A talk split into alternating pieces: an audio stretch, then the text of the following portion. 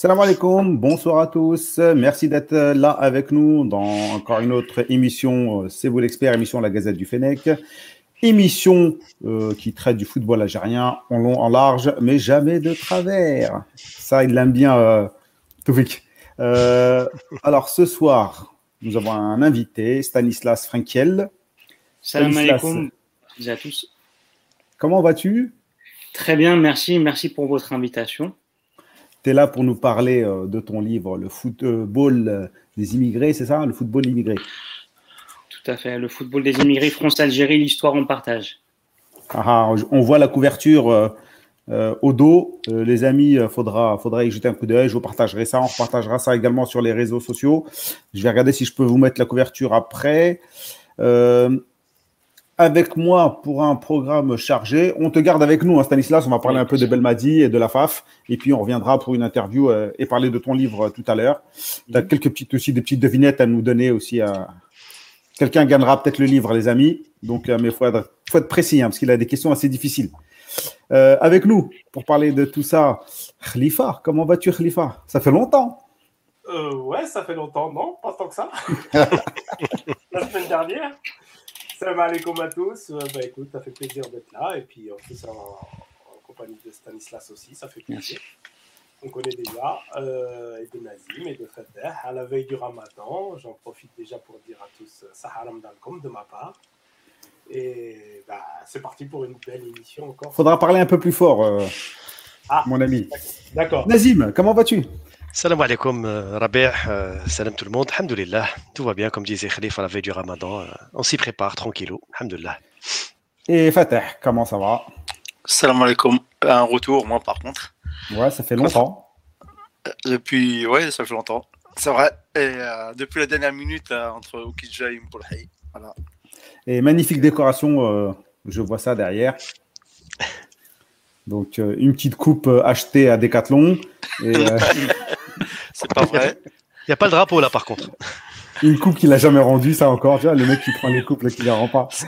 C'est. Euh, si, tu, me tends tu me tends le bras, ben, c'est une coupe que j'ai gagnée avec euh, mon équipe de U15 féminine. Donc, on a été euh, champion des, champion des, des Hauts-de-Seine, 92 départemental. C'est du handball.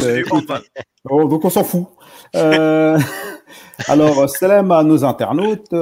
Meleg Alaga, Abdel Khattef, L'Akhdar Khalifi, Shakib, Ta'ar Salem, Spirit.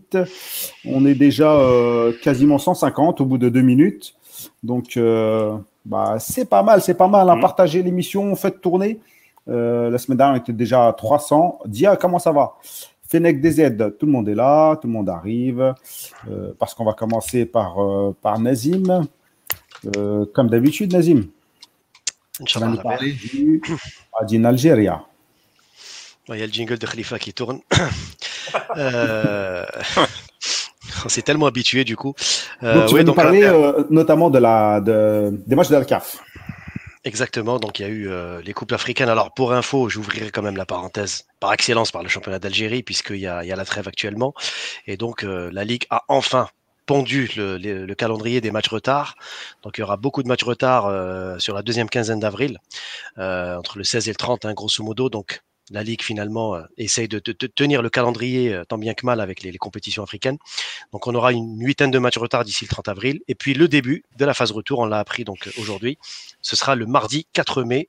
Donc la 20e journée, donc du coup, on est parti pour trois mois, je pense, jusqu'à fin juillet, en espérant que les délais seront tenus et que le championnat sera quand même terminé, même si c'est fin juillet en plein cagnard, je vous laisse imaginer. Mais bon, il va falloir le faire. En plus, cette hmm année, on a le CRB et le, et le MCA qui vont jouer en coupes africaines, donc ça va, ça va faire reporter. Ça va compliquer. Ça va compliquer encore. Ça va compliquer les choses, Khalif, même si ce sera une, par élimination directe. Donc, du coup, ça va alléger peut-être un petit peu. Mais bon, il y aura des déplacements. Donc, forcément, il y aura des, ajustements par-ci et par-là. Donc, grosso modo, moi, je suis quand même satisfait qu'il y ait au moins un, un visu hein, sur, la trêve. Parce que là, les, équipes qui ont joué tous leurs matchs depuis mi-mars, elles sont à l'arrêt. Donc, ça fait quand même un mois et demi d'arrêt. Et pour ce faire, la Ligue, a procédé au tirage au sort de la Coupe de la Ligue, le retour de la Coupe de la Ligue depuis 2000, depuis les années 2000, la victoire du CRB face au MCO en finale. Il n'y avait plus eu de Coupe de Ligue. Donc là, du coup, c'est le retour, le grand, le grand retour. Sauf que cette fois-ci, le problème, c'est qu'elle remplace la Coupe d'Algérie. Et les modalités étaient un peu bizarroïdes, c'est-à-dire qu'il y a 20 clubs, d'accord? Et donc, les quatre clubs en Coupe africaine ont été épargnés du tour préliminaire. Donc, au final, il reste 16.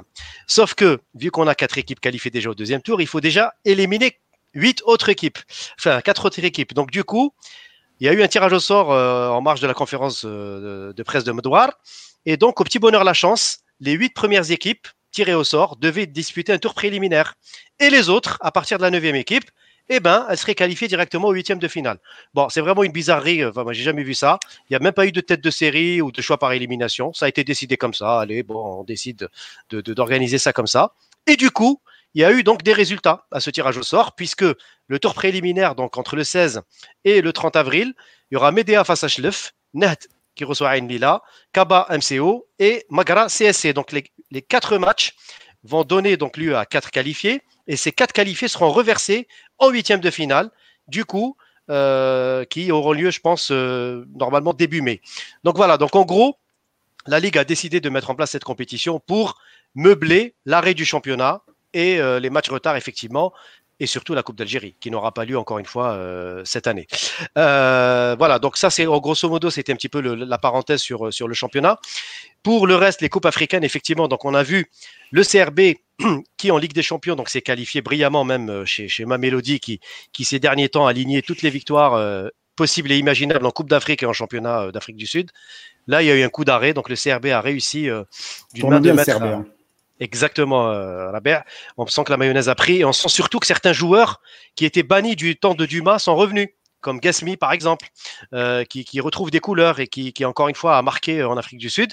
Ça prouve quand même qu'il y a des joueurs que Dumas avait mis de côté et qui, avec le duo euh, bah, justement euh, Raho, euh, semble euh, avoir repris des, couleurs. Donc là, le CRB qualifie en quart de finale. On connaîtra le prochain adversaire très prochainement. Et puis dans l'autre match, attendu. Le MCA a fait l'essentiel, un partout à Tunis face à l'espérance de Tunis. N'en déplaise encore une fois à certains analystes euh, que j'ai entendus par-ci et par-là de, nos voisins d'Occident qui raillaient un petit peu ce match entre Tunis et Alger, euh, euh, sous-entendant peut-être un, éventuel arrangement. Moi, j'ai vu le match. Franchement, rien de choquant dans l'égalisation du MCA. Les Tunisois ont mis quand même la gomme. Certes, ils étaient déjà qualifiés, donc l'enjeu n'était pas énorme. Donc, à mon avis, inconsciemment, ils ont dû se relâcher en deuxième mi-temps, mais c'est pas pour autant qu'ils ont offert le, point du MCA. Donc en tout cas, euh, il faut que certains voisins d'Occident arrêtent de, comme ça de, tailler juste pour tailler. Chacun s'occupe de sa demeure. Euh, nous, on est très fiers d'avoir deux clubs algériens en quart de finale.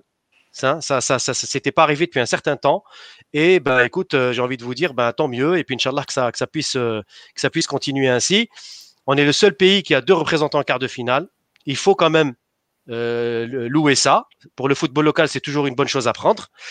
Reste maintenant la Coupe de la CAF, de grand mystère. Sétif hier a renoué avec la victoire face à Enimba 3 à 0. C'est bien. Sétif se replace, mais Sétif n'a plus le destin entre ses pieds. Il va falloir quand même mm. aller chercher un, résultat en, Afrique du Sud, chez les Orlando Pirates. Ça va être difficile, mais avec Sétif, on ne sait jamais. Khalifa, tu, je, crois que, je crois que tu étais en train de parler, Khalifa, non? Le micro, non? Je t'ai vu en train de. Ah, je sais pas. Voilà, c'est ça.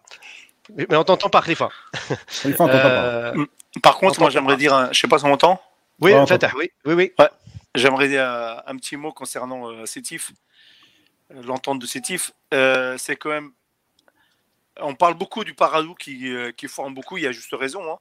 Mais on devrait mettre aussi un peu le, radar sur euh, les projecteurs. Malheureusement, il n'a pas toutes les communautés euh, comme celle du, Paradou.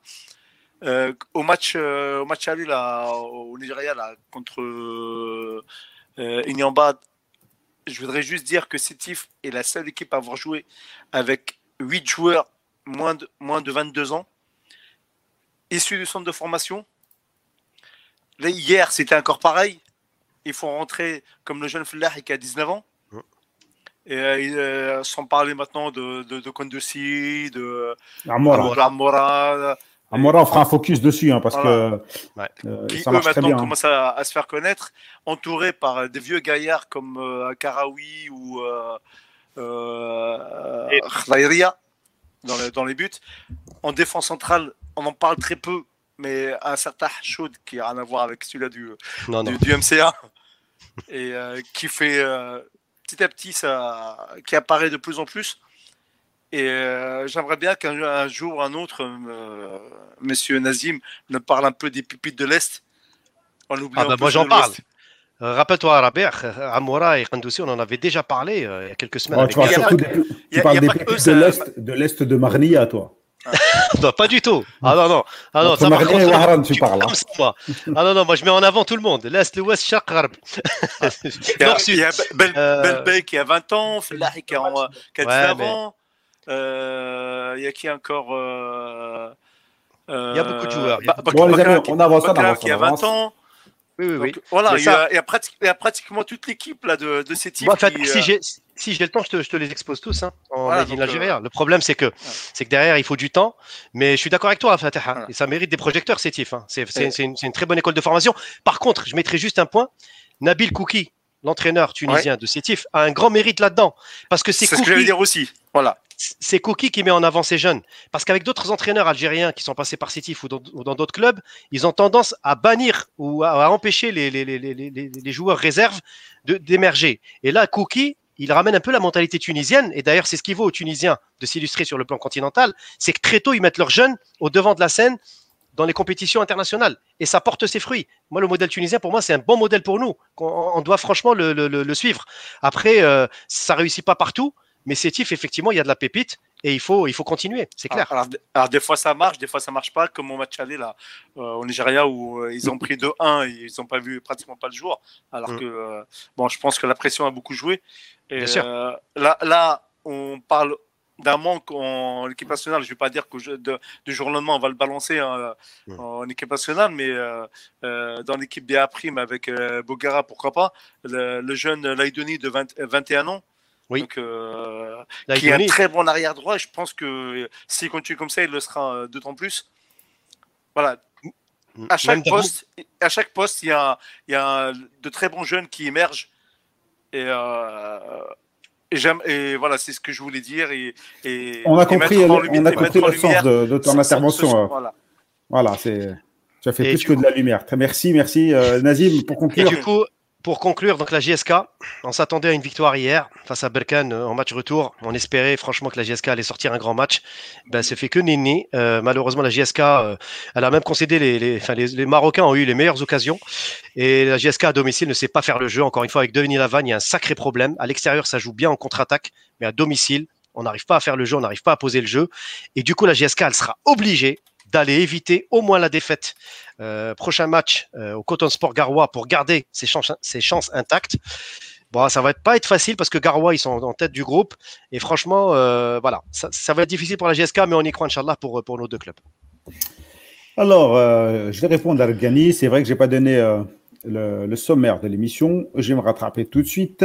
Dans quelques secondes, on va attaquer le, le gros de l'émission, le communiqué déroutant de Belmadi, sa sortie euh, qui était un peu euh, ambiguë. Euh, ensuite, on va parler du livre Le football des immigrés avec euh, donc Stanislas, notre invité. Il va il va se présenter, puis il va nous parler un peu de, de son livre et puis comment il en est arrivé à parler des Algériens. On reviendra sur Mahrez. Est-ce que c'est l'année de la CL ou pas? Voilà, on aura Madjer, la tanonette de Benzema, Madjer qui marque, qui marque le football de son empreinte à jamais. Et puis des, il y aura du, vrac, il y aura aussi la Zetchi, la Faf, etc. On va voir un peu. Je pense que c'est assez chargé. Euh, il y aura peut-être du tri à faire, on ne sait pas. Donc, euh, on attaque le communiqué déroutant de Belmadi, les amis. C'était, euh, comment dire, un peu bizarre. Donc, Belmadi a énormément communiqué dernièrement. Et là, il en a remis une couche. Il a parlé de conditions chaotiques lors du dernier stage qui ne lui permettaient pas de mener à bien sa mission, des joueurs perturbés et qui ne souhaitaient pas être mêlés ou associés à qui que ce soit ou à quoi que ce soit. Euh, je vais le citer. Euh, euh, enfin, je vais reprendre un peu le, le, communiqué. Monsieur Belmadi ne veut en aucun cas être le soutien de qui que ce soit, ni voir son nom lié ou utilisé dans le cadre d'un quelconque programme, voire pour des dessins populistes, estimant qu'il s'était engagé avec la première sélection du pays uniquement pour les objectifs sportifs bien précis. Cette situation l'inquiète au plus haut point et risque de compromettre sérieusement l'avenir des Verts lors des prochaines échéances. Vos réactions, les amis, par rapport à ce communiqué? Stanislas, hein, si tu veux euh, réagir, il n'y a pas de souci, tu demandes. Tu es là pour ça. Qui veut, Qui veut prendre la parole? Je, je vais commencer parce que j'ai pas trop parlé pendant le Madin Algérie. Et- Ouais, t'étais en mute, donc euh, ça aide pas. Hein. je me suis trompé en fait.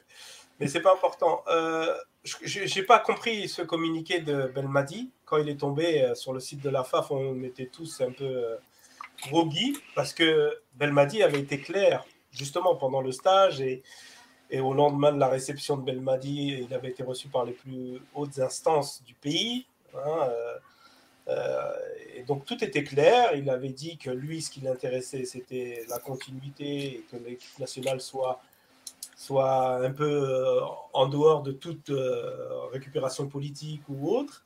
Tout était clair. Et puis, il a quand même jugé bon de refaire un communiqué au lendemain de la candidature de Amara. Donc, on, a essayé d'interpréter un peu. euh, Il y, a eu, il y a eu toutes les interprétations loufoques. Il y a même eu des, des menaces de. Certains qui croyaient que c'était une menace de démission. Moi, je ne le crois pas trop. Mais c'est vrai que c'était très étonnant. Ça, arrivait comme ça, alors que, alors que c'était clair. Il, avait déjà dit à plusieurs reprises qu'il voulait vraiment pas être immiscé ou, euh, assimilé à un quelconque candidat ou à quelconque programme. Lui, c'était l'équipe nationale, c'était le, bien vivre de l'équipe nationale, la bonne préparation, les bons, les, les bons stages, les bons, euh, tout ce qui est intendance et ainsi de suite. Et donc, euh, bon, qu'est-ce qui s'est passé? Est-ce que Amara, euh, c'était un choix Bon, on sait que c'est un choix un peu du pouvoir. Et est-ce qu'il a eu oui dire que finalement euh, ça, ça risquerait d'être compliqué pour lui? Je ne sais pas. En tout cas, il a mis l'opinion publique un peu euh, dans, dans la danse. Et effectivement, il y a eu un- une journée de flottement où on était tous un peu inquiets. Je, je crois qu'il n'y a pas d'inquiétude quand même, mais Jusqu'au point, où on a eu des rumeurs de démission. de démission. Voilà, ouais. moi je n'y crois pas. Mais par contre, effectivement, qu'est-ce qui se passe côté politique? On le saura très vite, puisque l'élection c'est cette semaine, enfin l'élection entre guillemets, c'est cette semaine, donc on le saura très vite. Quelqu'un d'autre, les amis? Qui va rebondir? Ouais, je suis un peu comme, euh, comme Khalifa, euh, je pense comme, comme beaucoup de monde. J'ai pas vraiment compris euh, à quoi il joue là. Euh, il, veut- il veut absolument ne pas rentrer dans la politique, mais il envoie quand même le communiqué pour y entrer. Euh, alors il se donne une part de sortie?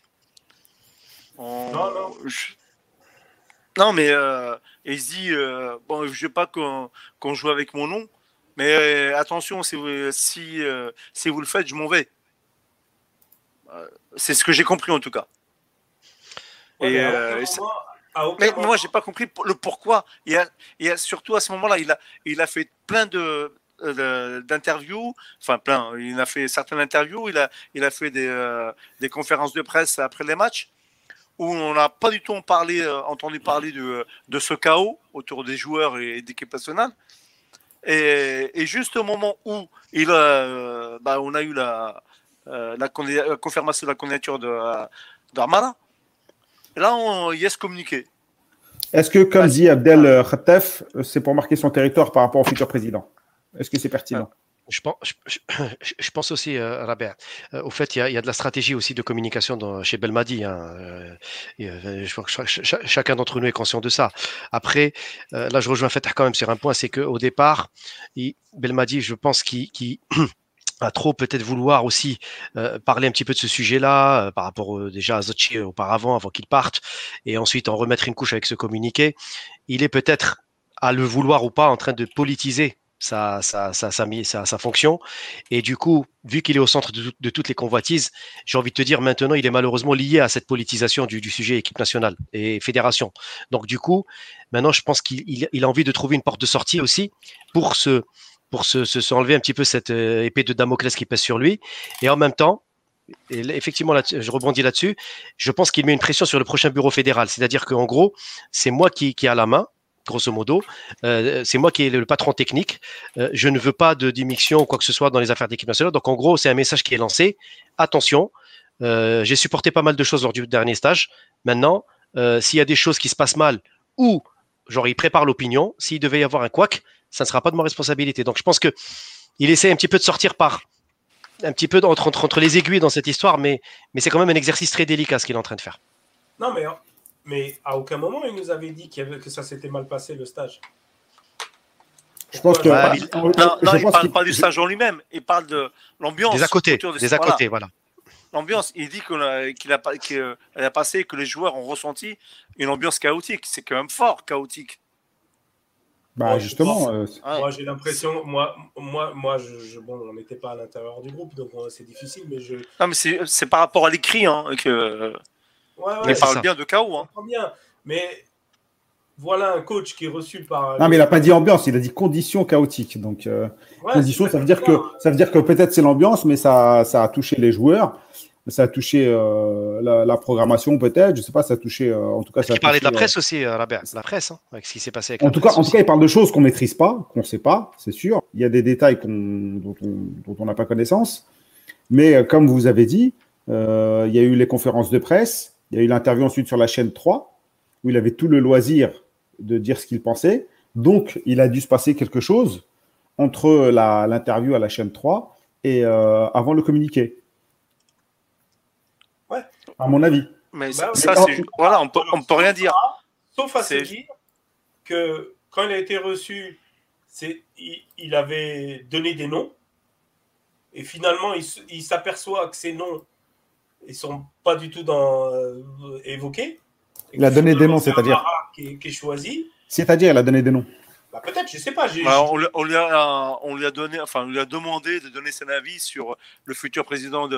Alors, alors, attendez, déjà, alors, on va, je, je vais essayer de, de, de resituer un peu le débat par rapport à ça. Déjà, est-ce que c'est pas contradictoire? Parce qu'il dit qu'il veut pas être mêlé à tout ça, mais en même temps, il s'est mêlé lui-même en disant qu'il voulait Zetchi, parce qu'il a, il a, il a, il a quand même euh, soutenu euh, Zetchi.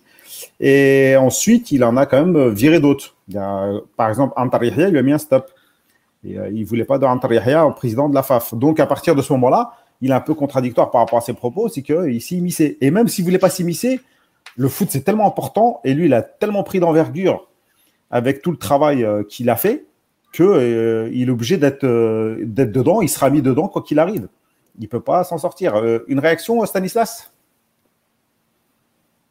Ou c'est trop flou pour toi Non, non, bien sûr. hein, écoutez, merci. Je suis tout à fait d'accord avec lui. Ce qui est intéressant, c'est d'essayer de revenir aussi aux racines hein, de, tout, de toute cette histoire. Euh, Zetchi, rappelez-moi, rappelez-nous pourquoi Zetchi ne pouvait pas se représenter pour un deuxième mandat. Émi- et évidemment, le football est éminemment politique en Algérie comme dans tout, comme dans tout le continent africain. Là, euh, je vais, je vais juste, euh, enfin pas confirmer, je vais souscrire à tous vos propos. Il est, il est stratège, il est intelligent, c'est qu'il dit attention. Moi, j'ai déjà gagné une Cannes 2019. J'ai fait un gros travail de revalorisation de l'équipe nationale algérienne, qui était pas en bon point quand il l'a pris euh, en 2018 ou en 2017, hein, il me semble. Euh, En 2000. il connaît l'instabilité, il connaît l'instabilité quelque part euh, de ce, bah, du métier de sélectionneur euh, en Algérie comme dans toute l'Afrique. Donc évidemment, il sait qu'il n'a pas envie de sauter et il a raison. De, à mon avis, à mon avis, il a eu raison. Moi, je l'ai rencontré quand il était encore joueur à Valenciennes en 2007. C'est quelqu'un d'intègre, d'intelligent, qui s'est formé, etc., qui a gagné des titres au Qatar. Il a eu raison. Il a eu raison de se mettre en avant parce qu'il savait que sinon le système que vous connaissez, dont vous débattez en permanence, allait le manger. Donc lui, il a pris de l'avance quelque part pour se protéger. Sauf que moi, j'y crois pas à ça. J'y crois pas au fait que justement le système allait le manger. Je pense que c'est clair, l'État a, a repris les mains, les choses en main, les choses qui lui étaient échappées après, l'élection de Zetchi. Euh, je pense honnêtement que Zetchi, il a été mis de côté bien avant même le sacre de la Cannes. C'était qu'une question de temps. On sait que le pouvoir en Algérie, les, gens qui tiennent les rênes sont très patients. Donc pour moi, c'est clair. L'État a repris les, les choses en main, mais l'État a acté que Belmadi est l'homme de la situation. Pour preuve, il, il le convoque entre guillemets, ils le reçoivent à, à la présidence. Donc il, il lui donne des garanties. Des garanties qu'on a perçues. Parce que même s'il voulait continuer avec Zetchi, il a compris que ça n'était pas possible. Mais il l'a compris euh, en, en 2019 lors du sacre. Il l'a vu, il le sait, c'est quelqu'un de très intelligent. L'État a repris les choses en main. L'équipe nationale, c'est Belmadi. Et notamment les échéances euh, à court terme qui sont hyper importantes, même pour le pouvoir. Donc je pense qu'il il sera tranquille. Mhm. Donc c'est pour ça que j'ai pas compris cette sortie.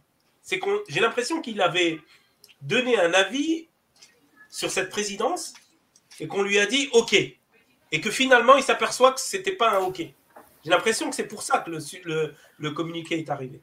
Mais bon, j'ai pas de certitude. Euh, la, scène, enfin moi, après, quand, quand on prend chronologiquement les, faits, jusqu'à l'interview de, de Marmar sur la, la, chaîne 3, on n'avait pas encore une idée très précise, même si on, on savait, on tâtait, euh, on pouvait euh, imaginer le, futur bureau. Mais le futur bureau est tombé il n'y a, pas, il a pas si longtemps, et j'ai l'impression que c'est à ce moment-là où on s'est rendu compte qu'il y a peut-être encore des gens qui vont revenir avec qui il ne veut pas bosser. Et c'est surtout peut-être avec ce bureau-là. Tu penses à Medden Parce que le bureau lui-même, le bureau lui-même, euh, il ressemble beaucoup à celui de Zetchi. Donc nous, on a pensé qu'il y avait quand même une continuité par rapport à, l'ancien bureau fédéral. Après, il y a des gens comme euh, Hakim Medden, qu'on salue, qu'on a eu dans notre émission. Et euh, apparemment, ça ne matchait pas avec Belmadi. Il a fait en sorte justement qu'il quitte. Ouais, après la, après la Cannes 2019, il, il a fait des pieds et des mains, pour pas dire plus, pour, pour que Medden quitte le navire. Après, euh, l'a écouté. Et c'est l'une des raisons du, euh, on va dire, du, conflit qu'il y a eu après, euh, même si c'est vraiment pas un conflit, entre euh, et Medden. Non, moi, je, ne crois et, pas. Et, juste pour euh, terminer, et j'aimerais bien, par, j'aimerais bien savoir par quelle fenêtre Medden va revenir et siéger à la FAF. Ah, que, voilà, est que manager, il fait, il, fait, il, fait, il, fait, ouais, il fait partie du bureau fédéral, comme il, oui, il, avait il était manager de l'équipe nationale. Donc, il était euh. manager, mais, mais euh, Belmadi n'en voulait pas. N'en voulait plus, en tout cas, comme manager. Et aujourd'hui. Ouais, après. Deuxième. Oui, Rapidement.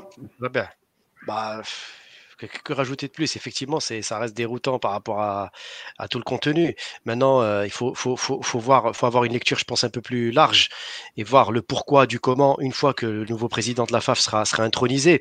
Surtout qu'on a appris qu'il y a eu encore des discussions avec certains ex-candidats euh, dans la nouvelle liste du bureau fédéral, etc. Donc, tout ça, à mon avis, aujourd'hui fait que euh, l'État a dit à Belmadi, occupe-toi du technique, on t'arrange la fédération et euh, voilà, et personne ne va t'embêter. Enfin, j'espère en tout cas c'est le deal qui a été acté. Maintenant, euh, reste à voir sur le terrain si le nouveau bureau fédéral l'entendra de cette oreille parce qu'il y a quand même des ex-zotchistes, entre guillemets, quand même dans le bureau, au moins 30%. Avant, on disait les ex-rauristes, maintenant c'est il, y a des, ex-zotchistes, il, y a des, ex aussi rauristes encore dans le bureau. Ils sont minoritaires, mais ils sont là. Euh, il y a aussi des gens de forcément du nouveau bureau. Il y a d'autres clans aussi euh, euh, qui, qui ont la vie dure euh, depuis des années au niveau du bureau fédéral. Donc il y a plusieurs clans en fait dans ce bureau fédéral. C'est une sorte, on va dire, de consensus pour essayer de, on va dire, satisfaire tout le monde. En fait, ça a été négocié comme ça. Là, j'ai à négocier, au fait, on un contentement général. Voilà. la chèvre le chou, au final. Euh, exactement, exactement. Dans, tous les bureaux, c'est comme ça. Il y a des clans, on le sait, il y a des, des clans entre guillemets. On sait bien qu'il y a certains qui, roulent pour d'autres et ainsi de suite, mais c'est pas nouveau. Tout le monde compose avec ça. C'est à l'image de l'Algérie, surtout Khalif. C'est à l'image de l'Algérie. Non, mais ce qui est clair et qui est acté, c'est que l'État, en mettant Amara, a repris les choses en main. Ça, c'est clair.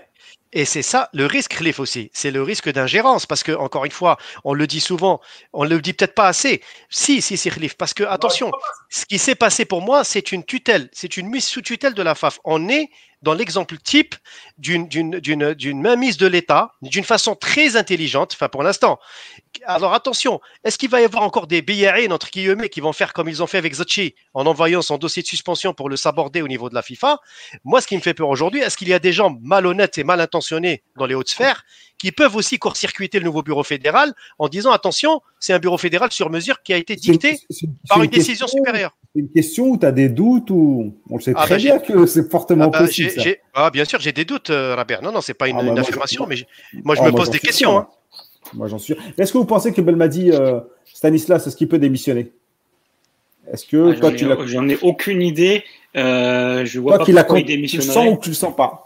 Moi, je sens pas du tout qu'il démissionne. Je pense que c'est quelqu'un de très ambitieux partout où il est passé, et je pense qu'il il aimerait faire un exploit en Coupe du Monde avec son groupe qu'il a, qu'il a forgé, qu'il a formé. Je vois pas pourquoi il démissionnerait. Euh. Non, non, pas du tout, pas du tout. Je...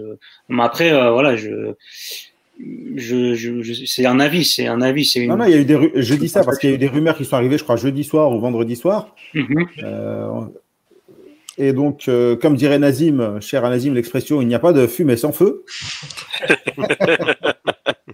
et Fatah, si tu pouvais mettre un peu de lumière, ça nous arrangerait Euh, aussi. Ouais, ouais, c'est, ça arrive, ça va C'est cher l'électricité, mais on est en heure creuse. Ça va arriver. euh, Voilà. Nazim, tu crois pas, toi? À une De démission. À une démission. Non, non, non, je pense pas. Je pense qu'il est en train de, de, bali- de baliser son territoire pour la suite. Il est en train de, surtout de, de dire c'est moi le patron. Ah, bureau, le prochain bureau fédéral, tu t'occupes des affaires courantes. Par contre, le domaine technique, c'est moi. Je pense que c'est ça. Après, il y a aussi, si on revient dans l'aspect technique, il y a, a cette facette qu'on n'a pas évoquée là euh, jusqu'à présent, c'est l'équipe A prime. On sait que Belmadi, il a un œil sur cette équipe, notamment avec euh, à la tête Bouguera, et qu'il a jamais, euh, il a, a toujours dit qu'il regardait de près les joueurs qui évoluent dans, ce- dans cette équipe. Et peut-être qu'il a appris que bah, là, pour le coup, si le bureau fédéral décide de dire bon, cette équipe à prime, c'est du Khorti, hein, pour, c'est du, c'est du gloubi boulga pour le dire à, à- pour que Stanislas comprenne. J'ai compris, j'ai compris. Non, mais il comprend. hein. Stanislas, il est, très, il, est, il est très au point sur ce genre d'expression. bah, peut- peut-être que là, il dit bon, ça y est, il commence à me poser un peu sur mes, mes, mes, mes- mes- mon pouvoir entre guillemets, et, et, et comme tu dis, Nazim, il balise son territoire. Et euh, est-ce que. il moi, peut- ouais, juste à la. Vas-y, vas-y, après je pose une autre question. Ouais, le, le nouveau le nouveau ou ex-ancien, euh, futur ancien, comme vous voulez, euh, euh, de toute façon à sa tête, Amara a tout intérêt à, à s'allier avec Belmadi. Ouais, mais pas ça semble pas être réciproque, c'est ça le problème. Je, je pense que même quand il est arrivé, Belmadi, quand il a pris l'équipe nationale, il avait quand même euh, une neutralité ou en tout cas un sentiment neutre envers Zetchi et euh, ça a évolué au fur et à mesure du temps. Parce que euh, a été euh, plutôt intelligent sur ce coup-là en laissant Belmadi euh, travailler et en lui donnant carte blanche. Et, je pense que ce nouveau bureau fédéral en fera pareil. Donc, dans tous les cas, et même en euh, euh, en le suivant un petit peu parce que je suivais un, petit- un petit peu le championnat algérien un peu comme tout le monde et je pense que Nazim ne, ne va pas me contredire. Il intervenait très peu dans le technique du CRV. Tout à fait. Vo- Voire il n'intervenait pas du tout comme d'autres présidents euh, Ah oui, oui, oui. euh, dans le championnat algérien. Et euh, je, je pense pas que c'est sa patte d'intervenir dans le technique. Et, euh, et ça- je pense que ça a plutôt bien marché avec Belmadi sur ce coup-là. Je, je suis d'accord avec Fatah. Et d'ailleurs, je ne sais pas si vous avez vu les premières grandes lignes annoncées par, par Amara, parce qu'il faudrait quand même parler de lui hein, incessamment sous peu. Il C'est y a un sujet après. Voilà, il y a une refonte totale du système de compétition. Donc, on est encore reparti pour un tour. Il a un plan apparemment pour la Ligue 1 et 2, peut-être à partir de la saison prochaine ou d'après, mais en tout cas, il a un plan aussi de refonte du championnat dans, dans son- dans le système actuel qui a été effectivement euh, changé l'année dernière par le bureau Zacci, mais sur avis des clubs et sans même pas euh, donner d'avis hein, au niveau de la FAF. On a laissé les clubs décider eux-mêmes. Et là, effectivement, je pense que lui, il a envie de reprendre les choses en main par rapport au football local. Et reste, comme disait Khalif, le point très important, c'est l'équipe nationale locale. Comment Belmadi va travailler avec Bouguerra? Quels sont les objectifs? À mon avis, tout va s'articuler autour de l'équipe locale dans le bilan de, dans le bilan de, de Amara surtout. Ouais, moi, je pense que tout ça, ça n'a rien à voir. Moi, je pense que Belmadi veut juste les coups des franches. Euh, Oui, alors, euh, information, information euh, plus que les coups des franches, je pense d'ailleurs. Euh, information là qui, qui, qui vient de nous être livrée, qui va sortir incessamment sous peu sur le site La Gazette du Fennec. Euh, Belmadi ne répond pas au téléphone depuis trois jours à la FAF. Donc, il y avait l'organisation d'un match, du futur match de l'équipe nationale qui devait se faire. Il fallait choisir une date et une heure. Et il n'a pas répondu. Donc, Il, Paris, le- il- est en France ou au Qatar d'ailleurs actuellement? D'après les derniers trucs que j'ai entendus, c'était qu'il était à Paris. Après, je sais pas. Mais euh, un Belmati qui répond pas depuis trois jours. Et euh, c'est le manager de l'équipe nationale qui s'est occupé de, donc, de la programmation du match parce qu'il y avait la date butoir et Belmadi est en sourdine. Ça vous inspire quoi? Ah, je pense qu'il. il- Ça sent il- pas bon. Non, moi j'irais. Non, Il n'a pas je de pense- réseau Non, moi je pense, je pense, je pense, je pense que c'est lié à l'AG élective. Tant qu'il n'y a pas eu l'AG élective, il veut pas se mêler. Il veut même pas donner de preuves qu'il donne un avis ou là qu'il parle ou quoi que ce soit. Il veut. Non, il mais veut- là, c'est le sur le plan tec- t'as- technique. Là. Bah, non, mais même, même Fatah, même, c'est- au fait, c'est c'est une stratégie de com. Il veut pas parler avant l'AG élective. C'est-à-dire, en gros, laissez-moi tranquille. C'est une fois que l'AG élective aura lieu, il y aura un président. Si on me donne la parole, là, je m'exprimerai. Non, mais Là, là, je d'accord, mais là, c'est c'est une date butoir de la CAF. Ouais, disant bon. quel, euh, quel jour et quelle Mais- heure tu veux jouer. Oh, il, peut, il peut déléguer à quelqu'un aussi de répondre. Enfin, Non, mais là, il n'y a pas de délégation. Là, il répond pas. Mm, Et, mm. euh, et c'est euh, Brahim, qui, qui, euh, le manager, qui, qui, qui a dû prendre, euh, fa- faire des choix. Ah, euh, moi, en tout cas, moi, ça m'inquiète. Moi, Je, moi, je suis très inquiet pas. sur ça. le, Je le pense pas, Fatah. ça participe. C'est la continuité du, du, du, du communiqué. C'est ça. Il va loin. Ah bah, ouais, mais il va loin là, il va loin, oui. Pas très loin, non. Pas très loin, non. Exact. Je suis d'accord avec Khalifa. Mais là, ça touche son domaine. Le Mais technique. je, pense- mais je suis d'accord avec Nazim. Je pense que Khalifa, voilà, Khalifa, Khalifa, Khalifa, toi, toi, Khalifa, tu as un, tra- Khalifa, tu as un travail. Mm. Si ton patron essaie de te joindre pendant trois jours et tu réponds pas, parce que tu boudes, parce que tu boudes, parce que Raphaël, tu c'est boudes, pas, c'est pas le même. Parce que- euh, parce, parce que le là. système, le projet, le process ou ce que tu veux ne te plaît pas. Même si tu as du, raison. je sais que tu as du poids dans ta société. Oui, mais t'as Mais- raison, euh, Rabea.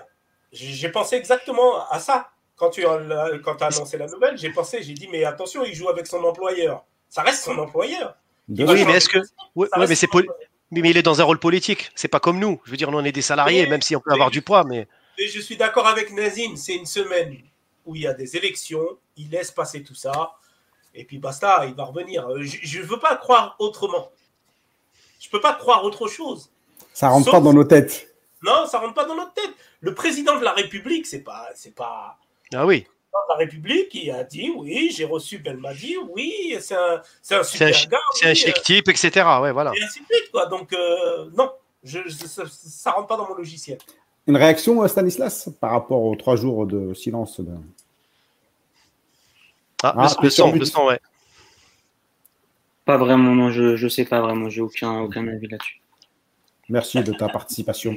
Il veut, il On te garde pour tout à l'heure. il veut pas, il veut, il veut c'est pas être mouillé à, à la il, fait face. du Belmadi, il fait du Belmadi, il a raison.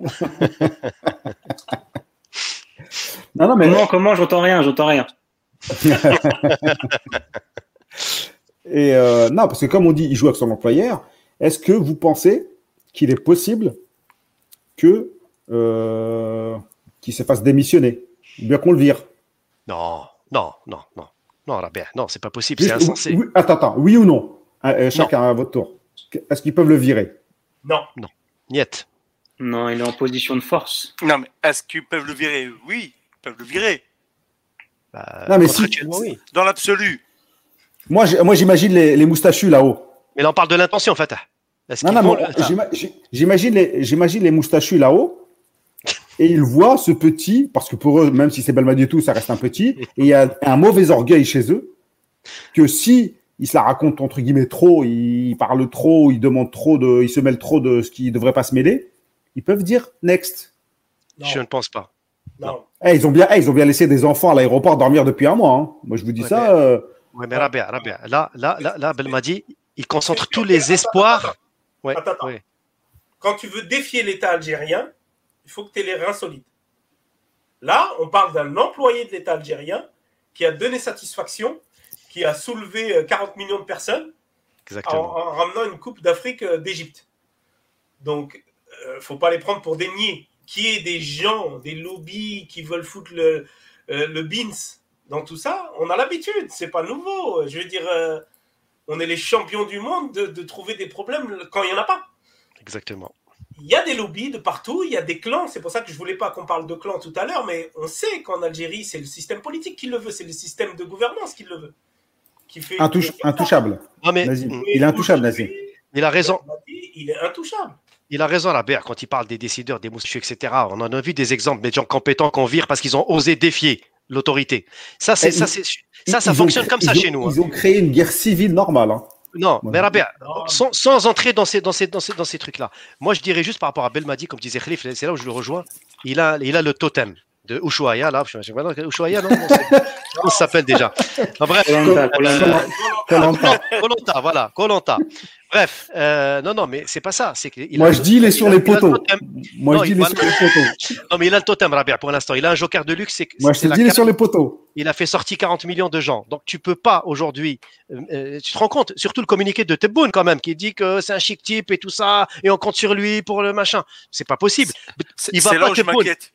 Bah non, non, non. non, Fatah, je. Je pense pas que Tebboune dise ça en pensant que Ouais. derrière Belmadi va être viré. C'est pas possible. Non, non, Il y, a non. plein c'est pas d'entraîne- possible. il y a plein d'entraîneurs qui ont été virés comme ça, après des messages comme ça, après leur- auprès de leur président. Bon, c'était pas le président de la République, mais. Ouais, mais, mais ils avaient pas gagné une canne aussi avant. Oh là. Euh, Même des, même monde, Hein. même des Coupes du Monde. Même des Ligues des mais- Champions, je dirais. Bah, tu penses à Vaïd en 2014 quand il a Oh, été bah, reçu par, par Bouteflika. Bah, Ah. il est viré comme un malpropre. hein. Mais il devait partir, mais il devait partir. Son contrat était, était terminé déjà. Mais bon, euh, ouais, bah, je sais pas. Moi, je pense pas. Franchement, je pense pas. Ok, pour vous, c'est donc euh, Non, je ne pense pas. Belmadi en position de force, il marque son territoire et euh, les autres doivent plier et faire le ménage au, numéro du, au niveau du bureau fédéral. C'est ce qui en ressort un peu aussi euh, au niveau des commentaires. Et effectivement, il partira sûrement de lui-même après la Coupe du Monde, euh, surtout si elle est réussie. Parce que c'est ça, il veut marquer, il veut marquer l'histoire de l'Algérie. Et euh, bah, espérons que, que ça arrive. On est 213. Ah, on est pile poil 213. Ah. Ah, c'est un signe. C'est un signe. Euh, on Il est faut se passé. Monde, hein. Ouais, bien Et sûr, il y a pardon, du. et pardon Et pour la confusion entre Colanta et Ushuaia. Ok, euh, Denis Brognard nous a envoyé un message pour se plaindre là, mais on l'appellera tout à, on l'appellera tout à l'heure pour s'excuser. Les amis, on va avancer dans notre programme après l'épisode de Belmadi. Espérons qu'il va répondre notre- rapidement au téléphone quand même. On va parler donc euh, avec notre invité euh, Stanislas. Stanislas Frenkiel qui va nous parler donc de son livre Le football des immigrés. Personnellement, j'ai hâte. Stanislas, tu vas passer sous le comment dire barbecue au gris. euh. Grille. Alors déjà, est-ce que tu peux te présenter? Et Ouais. comment t'en arrivé à là euh, l'Algérie Ça a l'air de te passionner? Ouais, merci. Déjà, encore merci pour votre, euh, pour votre invitation. Pour me présenter, je m'appelle Stanislas Franquiel, je suis historien du sport. Euh, historien du sport à l'UFR Stab, c'est-à-dire la faculté des sports de l'Université d'Artois. Euh, je suis enseignant-chercheur et donc, pour devenir enseignant-chercheur, j'ai fait une thèse de doctorat sur l'histoire des footballeurs professionnels algériens en France. Et cette thèse, euh, que j'ai soutenue en 2009, je l'ai transformée en ouvrage, en livre, beaucoup, enfin euh, amélioré sincèrement parce qu'il y a des interviews complémentaires et beaucoup de photos. Et cet ouvrage va sortir euh, à Artois Presse Université et il est derrière moi. Il s'appelle Le football des immigrés, France-Algérie, l'histoire en partage. Alors, euh, pour te répondre un petit peu, Rabir, euh, quand j'ai démarré cette recherche en 2005, je ne connaissais aucun Algérien, même parmi mes, amis. Et puis, euh, bah, j'ai commencé un petit peu à m'intéresser à l'histoire du foot, les questions d'immigration dans le foot et des questions aussi liées à l'élite. Et effectivement, si on s'intéresse à, en fait, aux élites algériennes en, France, ça a déjà été bien étudié. Je pense que vous savez, il y a eu des élites artistiques, culturelles, médiatiques, euh, que- qu'elles soient d'ailleurs musulmanes ou européennes d'Algérie, mais ça, on les connaît. Mais en fait, il n'y avait pas grand-chose sur l'histoire de ces sportifs algériens qui, à la période coloniale, majoritairement venaient travailler en France. Et euh, depuis les années 80, euh, en France, donc des binationaux, retournaient jouer en équipe nationale algérienne. Euh, et donc moi, je me suis intéressé à ces trajectoires d'immigrés en allant tout d'abord retrouver des anciens joueurs euh, algériens, pardon, des anciens joueurs professionnels, en ayant un critère très simple. Seuls les joueurs qui m'intéressaient étaient ceux qui avaient joué en première et en seconde division en France, à toutes les époques, et qui venaient de familles musulmanes. Et c'est ainsi que je me suis retrouvé en Algérie pour plusieurs séjours, de, en, en total quatre mois, quatre mois de terrain, à retrouver des vieux pros, alors parfois des années 30. J'ai retrouvé des joueurs qui avaient joué en France, je sais pas si vous imaginez le truc, dans les années 30, 40, 50. Donc tous les survivants de l'équipe du FLN, je les ai retrouvés, interrogés en Algérie et en France. Donc il y a eu voilà trois générations de joueurs que j'ai retrouvés et que je vais tout simplement catégoriser. Euh, un petit peu à l'image du travail qu'avait fait, je ne sais pas si vous le connaissez, ce grand sociologue algérien qui s'appelle Abdelmalek Sayad, S-A-Y-D. vous connaissez? Oui, Euh, c'est- c'est c'est la rue de, de Fatah. Il habite à C'est cette c'est rue-là. là où j'habite. Ah bah, À Nanterre. voilà, Donc, à Nanterre. Nanterre, la rue, la l'école s'appelle Abdel Malek Sayad. Et donc, euh, on fait régulièrement euh, des, euh, des thèmes sur ses écrits et, et tout ce qu'il a vécu en, en tant que directeur du, du, du, CNRS. Tout à fait.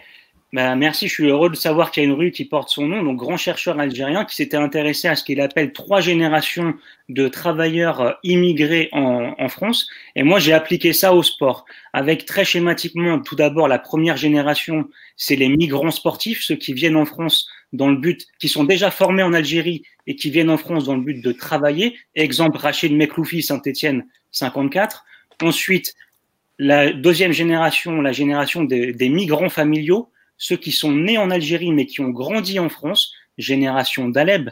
Et enfin, celle qui a pris le pouvoir en- dans le championnat de France puis en équipe nationale, c'est la génération des joueurs nés en France, les natifs, la génération qui est qui est inaugurée avec Nordine Kourichi en fait. Donc euh, ça commence comme ça et donc c'est plus de 60 anciens footballeurs pro retrouvés en Algérie et en France, trois générations. Euh, alors voilà, peut-être un petit mot sur euh, le bouquin, c'est 12 chapitres, euh, 12 chapitres, une centaine de photos, une centaine d'entretiens avec des entretiens complémentaires. Euh, c'est des portraits, c'est un index de 1500 personnages du football et ça retrace, ça retrace pardon, l'histoire de ces footballeurs algériens en France de 19, des années 1930, en gros d'Ali Benouna qui arrive à 7, ensuite qui a le premier international algérien qui va être en équipe de France. Ensuite, il y aura, euh, ben, pardon, pas Ben Tifour, il y aura Ben, euh, ben et jusqu'à nos jours, jusqu'à la Cannes euh, 2019, avec des entretiens à la fois avec ces joueurs migrants sportifs euh, de cette époque coloniale et aussi des binationaux. Euh, donc euh, voilà, toutes les générations confondues, euh, tous les joueurs de l'équipe du FLN retrouvés, une majorité de binationaux de l'équipe de 82. Et hum, je peux vous montrer, si vous voulez, quelques images. Vas-y, vas-y, hein, n'hésite pas. En gros, euh, d'ailleurs, une belle couverture. Je vous laisse deviner qui est ici euh, sur la couverture. C'est que cette image vous dit quelque chose. Ou Johnny, euh, finale 90. Ouais, ouais. Voilà, exact. super. hein. Vous avez vu la couverture euh, Magnifique. que je trouve magnifique, qui a été réalisée par mon épouse, que je salue. Et si vous voulez, donc, des archives familiales. Alors, je vous montre un Ah ouais. petit peu. Il y a une, Ah ouais, alors, un papier, évidemment, un papier glacé. Pour vous donner un petit travail. peu, euh, il y a 12 chapitres. Pour vous donner, donc là, avec Adelaine Guedjura, pour, je reviens un petit peu sur le début. Euh, en fait, si vous voulez, il y a 12 chapitres et à la fin de chaque chapitre, il y a un cahier de photos. Donc, en gros, il y a une centaine de photos. Donc là, pour vous démarrer, par exemple, euh, pour vous faire le début sur le chapitre, euh, voilà, Rachid Mekloufi, chapitre 2, et à la fin de chaque chapitre, à Saint-Etienne, à la fin de chaque chapitre, il y a un portrait emblématique d'un joueur qui a marqué cette époque. Donc c'est vraiment un plan chronologique. Donc ça commence avec Drawa El Habib, que j'ai, euh, l'Oranais, Oranais que j'ai rencontré dans le quartier El Amri à Oran, et qui Drawa a joué au Havre en 1937. Je l'ai retrouvé encore vivant. Euh, et ça finit à Rachid. Pardon? Tu, tu fais comment pour les retrouver? Bah ça c'est une bonne question, surtout qu'au début j'avais pas de réseau et donc là je pourrais rendre hommage à certains, euh, certaines personnes que vous connaissez, par exemple euh, Ahmed Delimi. Euh, évidemment, il y a des anciens joueurs comme Nasser Guedjoura qui m'ont aidé au début, Yazid Waïb, des anciens universitaires, Myriam Kerzabi à Oran. Euh, et donc ça s'est passé comme ça, de fil en aiguille. Et il, il a fallu d'abord, d'abord avant, avant Rabat, il a, il a fallu euh, reconstituer la liste de tous ces joueurs. Et ça, ça n'a pas été simple. Donc il y avait la presse, mais ça, en fait, quand vous parlez et quand on parle des binationaux, de la question des binationaux en, en, en, en équipe d'Algérie, moi je me suis intéressé aussi à leur place depuis 1962, donc depuis l'indépendance. Et c'est une place qui change en fait en fonction des époques. Et je me suis notamment intéressé, je sais pas si vous en avez entendu parler ou peut-être vos parents, à l'amicale des Algériens en Europe. Ah bah oui, bien sûr, oui, bah vous oui. connaissez. Donc Ah oui. l'AAE. Et donc j'étais dans, bah, dans les archives de l'AAE au Centre culturel algérien de Paris. Alors là, c'est des archives plutôt au niveau de la presse. Et j'ai euh, reconstitué un petit peu tout ce qui s'était passé au niveau du, du contrôle de l'immigration algérienne en France via les activités culturelles, mais aussi sportives. Et donc euh, là, il y a quelqu'un que vous connaissez peut-être, qui était introuvable à mon époque, mais qui m'a appelé un jour miraculeusement. Ça vous dira peut-être quelque chose qui s'appelle Nadir Bendrama. Donc, on peut pas comprendre l'arrivée de ces joueurs, de ces jeunes joueurs binationaux dans les années 80, enfin fin des années 70, euh, binationaux, euh, Kourichi, Kedadouche, Daleb, si on comprend pas le travail de terrain de SAP qu'a fait Nadir Bendrama de l'Amicale des Algériens en Europe, de la direction des sports à Paris et dans toute la France avec un réseau d'informateurs. Donc j'ai retrouvé beaucoup d'anciens joueurs en Algérie, en France. J'étais à Saïda, à Tiaret, à Oran, à Alger. À Alger, j'étais hébergé au Centre culturel français qui a mis gracieusement à ma disposition son studio à Oran dans une famille oranaise avec qui les liens sont encore très proches. Donc ça a été du terrain à Biskra, à Naba, à Constantine, euh, à Tiaret, à Mohamedia. Euh, voilà, je peux vous parler. Donc voilà, j'ai retrouvé. au fur et à mesure, je dois dire quand même, euh, c'est un livre pour moi qui est un livre passerelle, un livre entre deux pays, entre deux frères ennemis, mais aussi où il y a des très forts liens culturels, sportifs, la preuve de liens parfois d'amour. Et quand on pense à, à, à ces joueurs de l'équipe du FLN, dont la moitié étaient mariés avec des femmes françaises, donc voilà, c'est un livre aussi qui relève une grande part d'ambiguïté, d'ambiguïté, de fascination pour euh, pour la métropole à l'époque coloniale, et puis aussi une fascination pour l'Algérie, de ce pays rêvé et mythifié pour ces jeunes joueurs binationaux qui rêvent d'un ailleurs parfois idéalisé, comme leurs ancêtres rêvaient d'une France émancipatrice. Euh, moi, j'ai une question, Stanislas. Moi aussi, ah, ah, je pense qu'on a tous des, on a tous des questions. Euh... Moi, je trouve ça super intéressant. Ah oui. Et je trouve ouais, que c'est un super travail. Hein. Il, a fait, hey, il a plus voyagé en Algérie que nous, je crois. J'ai deux questions.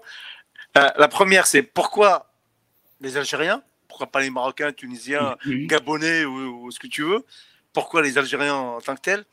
Et ma deuxième question, c'est donc tu as parcouru toute l'histoire des internationaux algériens.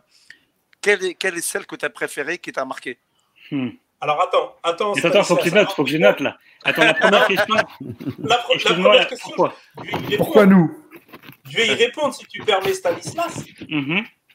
La première question, pourquoi l'Algérie Mais parce qu'il n'y a pas d'équivalent dans le monde. Il n'y a pas d'équivalent. Si, il y a un Marocain. Il y avait les Marocains, les Marocains l'Algérie, c'était français pendant 132 ans. Les Marocains étaient marocains. Nous, on était français musulmans. Il n'y a pas d'équivalent dans le monde. laisse, laisse, le répondre d'abord. C'est pas toi que j'ai posé la question. C'est pas toi qu'on pose la question. non, mais c'est bien. Non, non, mais tais-toi. Non, non, non, je veux pas, je veux pas, ta, je veux pas ta réponse. Je veux la réponse de Stanislas. Mais bah, moi je aussi, vais... je veux celle de Stanislas. Je vais, franchement, je vous remercie. Je vais faire des réponses euh, courtes. Première, euh, première euh, question sur euh, pourquoi l'Algérie? Tout simplement, d'abord pour des critères sportifs c'est qu'à l'époque coloniale, si on s'intéresse aux joueurs venus du continent africain, les Algériens de l'époque écrasent les Marocains, les Tunisiens, les Sénégalais en termes de nombre. Il faut savoir que dans la, dans saison 56-57, il y avait plus d'une trentaine de footballeurs algériens, franco-musulmans, franco, dans les clubs de D1 et de D2, quand il y avait six Marocains et quatre Tunisiens. D'ailleurs, par ailleurs, pourquoi l'Algérie? Parce que l'Algérie, c'est le premier, et ça, ça va vous intéresser, c'est le premier pays africain à mettre en place une politique de rappel de ces binationaux en équipe nationale algérienne, bien avant tous les autres pays africains, et surtout, et surtout en nombre. Et on l'a vu lors des Coupes du Monde 2010, 2014, 2019, avec 90% de gens qui ont été formés, qui sont nés en France, dans, dans l'ex-métropole. Alors ensuite, euh, la question, euh, il y a plein d'histoires de vie dans mon bouquin, il y a, y a. Y a, il y a 200 portraits, il y a, il y a, des, il y a une soixantaine d'interviews, mais on peut penser, à, quand je vous parlais tout à l'heure d'ambiguïté, moi, il y, y, a des histoires qui sont très, très marquantes. Euh, je pourrais en citer 10, mais par exemple, celle d'Abdallah Liégeon Medjadi. Vous vous souvenez oui. de Medjadi, dont je bah fais oui. le portrait Monaco. Medjadi, est-ce que vous savez dans quelles conditions il arrive en France? Lui, c'est un migrant familial. Il, a, il, est né, il est né proche d'Oran ou proche de Tiaret. Comment est-ce qu'il arrive en France? Bah, Ça, il me le raconte à Besançon. Euh, non, pardon, à Lons-le-Saunier en 2007 dans le Jura. Il arrive en France parce qu'en gros, sa mère, qui est plus ou moins divorcée, et tombe amoureux d'un militaire français qui est alors un appelé. Et alors là, on s'attend quoi? Et Donc ils arrivent dans une cité HLM. Vous imaginez petit Algérien qui arrive dans les années 50 dans une cité HLM du, de Besançon ou de Lons-le-Saunier. Il arrive et on s'attend à une magnifique histoire d'amour. Mais en fait, pas du tout. En fait, le gars semble monsieur, donc monsieur Liégeon, d'après ce que, ce, que, ce que je reçois, ce que je note, ce que j'entends, est plutôt quelqu'un qui va finalement délaisser très vite sa femme à avoir le point, le point lourd, si vous voyez ce que je veux dire. Et donc ça, c'est des histoires de vie magnifiques. Comment ce jeune qui est placé par la DAS, euh, ensuite que sa mère se bat, sa mère quasiment illettrée se bat pour le récupérer, finalement l'élever, va trouver dans le football, comme d'autres, un immense espace d'ascension sociale. Et, en, en, en, ensuite va arriver en Algérie, notamment avec l'équipe des Beurs, organisée par l'amicale des Algériens en Europe, redécouvrir son pays. Mais des histoires comme ça dans mon book, j'en ai 50. Et donc, Voilà, ça, ça peut être. Voilà. J'avais dit que je répondais de manière courte, je ne sais pas si j'ai réussi. Non, non, c'est très bien. Après, moi, j'avais une question c'est là, aujourd'hui, tu es avec nous. On t'a déjà reçu parce que tu avais fait euh, une, exposition euh, dans le cadre de l'Institut du monde arabe sur le football et, le monde arabe. Et on sait ton attachement pour, pour l'Algérie. Mais tu es avec nous. Avec nous, là, nous, nos auditeurs, ceux qui nous suivent, ceux qui nous écoutent toute l'année, c'est vraiment l'Algérie du football. C'est vraiment. Alors que ton ouvrage, on a l'impression qu'il faudrait le donner à Benjamin Stora ou à d'autres qui ont leurs entrées un peu partout dans, les sphères de l'administration algérienne et française pour en faire justement ce qu'on peut appeler un pont. Un pont qui a été construit il y a, pas mal d'années et qui peut finir de se construire, euh, mais je veux dire, d'une manière politique, de, par ces histoires. Et je voulais savoir si tu avais été reçu par d'autres médias, euh, style RMC ou, d'autres médias qui traitent du football et, aussi un peu de politique. Bah, pour l'instant, je vais vous dire la vérité, les amis de C'est vous l'expert de la Gazette. C'est vous les premiers euh, à m'accorder un peu d'attention et sincèrement, je vous, je vous remercie. Euh, sur le, le, fait que ça peut ou pas intéresser les auditeurs, c'est sûr que ça peut les intéresser parce que contrairement à ma thèse qui était que j'ai là, qui était un immense pavé, là c'est 12 chapitres assez courts, beaucoup d'images. Voilà, c'est une autre démarche. C'est l'image de s'intéresser autant aux experts, on va dire aux experts, aux universitaires qu'aux passionnés. Et je pense que c'est mon but, et vous me direz si j'ai si réussi, c'est que tout le monde y, trouvera son compte. Moi, j'espère que ce livre va euh, atterrir. Je crois qu'il va y avoir un centre de documentation à la FAF. À l'époque, quand j'y suis allé, elle n'a pas ouvert ses archives. Mais la question des archives en France, comme en Algérie, comme dans beaucoup de pays, c'est une question sensible, et pas que dans les archives du sport. Euh, moi, j'espère que ce livre, voilà, c'est un livre passerelle qui puisse euh, aider. Et là, on voit bien encore hier ce qu'on entend sur euh, la question, les difficultés, est-ce qu'on va recevoir Jean Castex, etc. Si ça peut être un livre pont, un livre passerelle, un livre euh, qui montre aussi qu'il y, a, y a cette histoire en commun, cette histoire, ce partage et, et, oui, ce lien en fait qui existe. Euh, C'était Nordine Kourichi qui me disait ce pont qui existe, comme tu le dis très bien. Eh bien, ça serait formidable. Ça serait formidable. Voilà. C'est pas pour casser l'ambiance, mais je pense pas que ça sera suffisant. Parce que le mal est beaucoup plus profond et euh, voilà, faut être, faut être deux pour faire une paix. Et bon, faut, voilà, je sais pas, c'est compliqué. Quand on fait des erreurs, faut aussi les, reconnaître. on reste dans le football et on reste dans, dans, dans, les histoires de vie. Et c'est ce que ce bouquin montre. Et, effectivement, ça peut être un super cadeau de Noël ou de Haïd pour, mm, tout à fait. d'entre nous. Il n'y a, a, pas de souci avec ça. Mais effectivement, quand, quand, on regarde le contexte des politiques, Emmanuel Macron qui, qui, tend la main, un coup je tends la main, un coup je mets une baffe, et en face, euh, un coup je reçois la main, un coup je donne un coup de, un coup d'arpon parce qu'on se comprend pas. C'est typiquement des, des, petits gestes comme ça faits par des, des chercheurs, hein, des, des, gens qui mm. sont c'est le métier de, de, poser la vérité. Euh, pour justement avancer et, rajouter notre pierre à notre édifice. Nous, nous notre boulot, c'est le foot. Notre, notre passion, c'est le foot. C'est rien d'autre. Je m'en fous, moi, de la politique. Presque, entre guillemets. On s'en fout dans l'émission. Voilà, c'est typiquement. Voilà. Mais je vous remercie c'est bien de, C'est bien de connaître l'histoire. C'est quand même bien de connaître son histoire euh, pour mieux euh, appréhender l'avenir. Euh, Nazim. Je, voulais, je voulais déjà remercier, je voulais remercier franchement à titre personnel Stanislas pour ce mm. super travail parce que ça, ça nécessite quand même beaucoup d'investigation et du réseautage surtout en Algérie. C'est pas facile. Il débarque comme ça dans des quartiers. Il a parlé d'El Hamri euh, à Oran. C'est un quartier très pauvre. Bon, c'est le fief du MCO, hein, que, qu'à mon avis, on a dû te parler de, de ça. Et c'est vrai que pour, pour retrouver comme ça des vieilles euh, euh, légendes locales, etc. dans chaque région, dans chaque contrée en Algérie, c'est pas évident parce qu'il faut avoir la, confiance des, des, personnes qui te guident vers les bonnes personnes surtout. Mm. Et à mon avis, euh, c'est vraiment, moi je tiens vraiment à le saluer.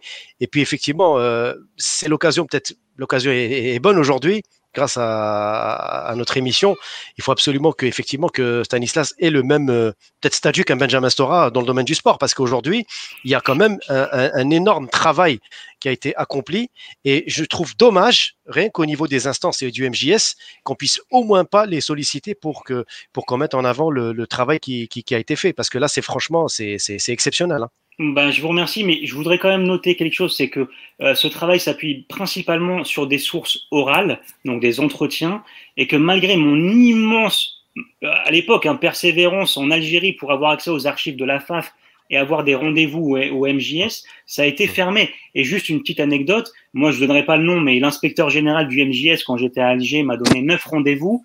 Et je vais vous donner, à, à, votre avis, sur les neuf rendez-vous, il est venu à combien il s'est rendu à combien? Zéro. Un. Il, il est venu, il est venu à deux.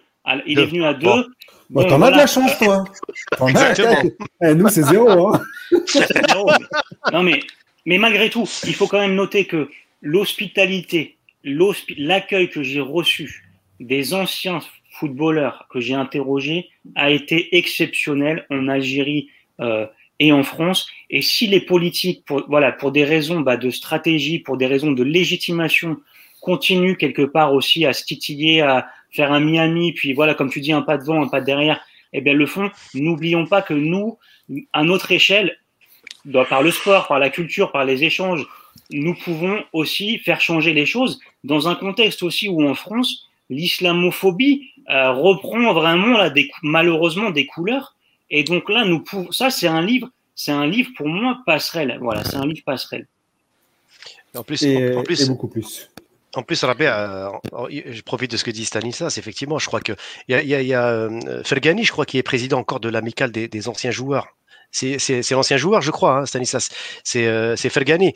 Euh, bah, pourquoi pas déjà euh, que Fergani puisse se saisir déjà de la chose, parce que Fergani, je pense qu'il a des tentacules, que ce soit au niveau de la FAF, au niveau, au niveau même du MJS. Et en plus, Fergani, c'est un type, c'est un chic type, c'est un c'est un, c'est un grand joueur et c'est le stratège. Hein, c'est c'est Futur voilà. membre du bureau.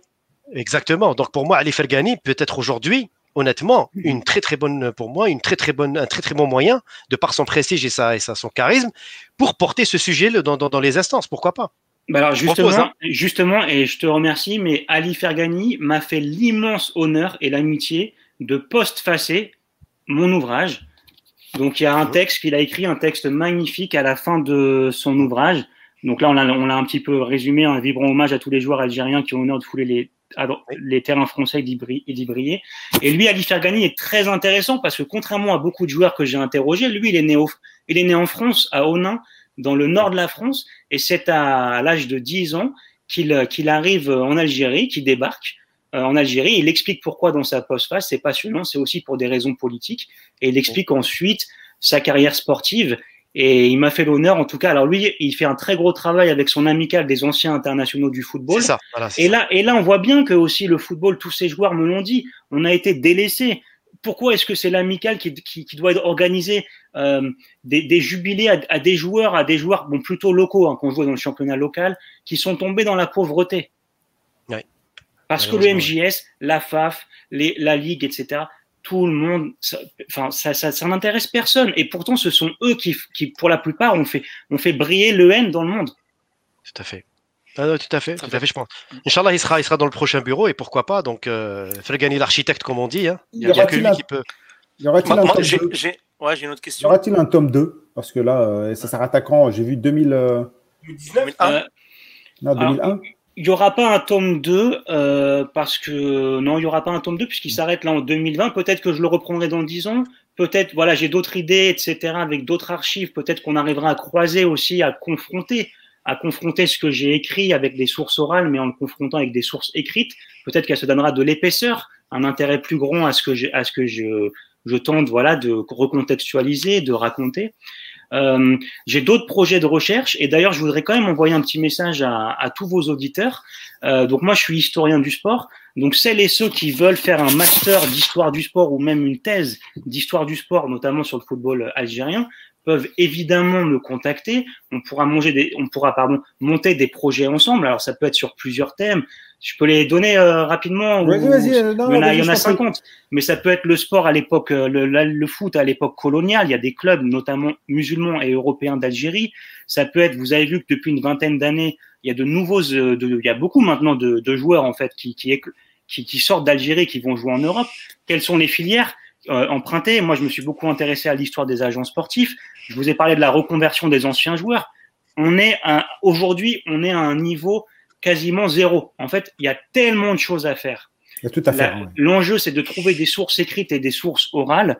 Euh, Voilà. On peut aussi s'intéresser à la question des, des, des sorciers blancs, des, de tous ces entraîneurs européens, euh, même dans le hand, à l'importe, qui viennent jouer, euh, qui viennent jouer en Algérie, qui viennent entraîner en Algérie. Et ça, ça date pas de maintenant. Ça date de l'époque coloniale. Dans les années 50, moi, quand je regarde la presse de l'époque, euh, l'écho d'Alger, etc., il y a la, la, plupart des équipes, notamment européennes d'Algérie, étaient entraînées par des, par des entraîneurs qui venaient se relancer. Donc le, le, le, championnat algérien était à ses côtés aussi.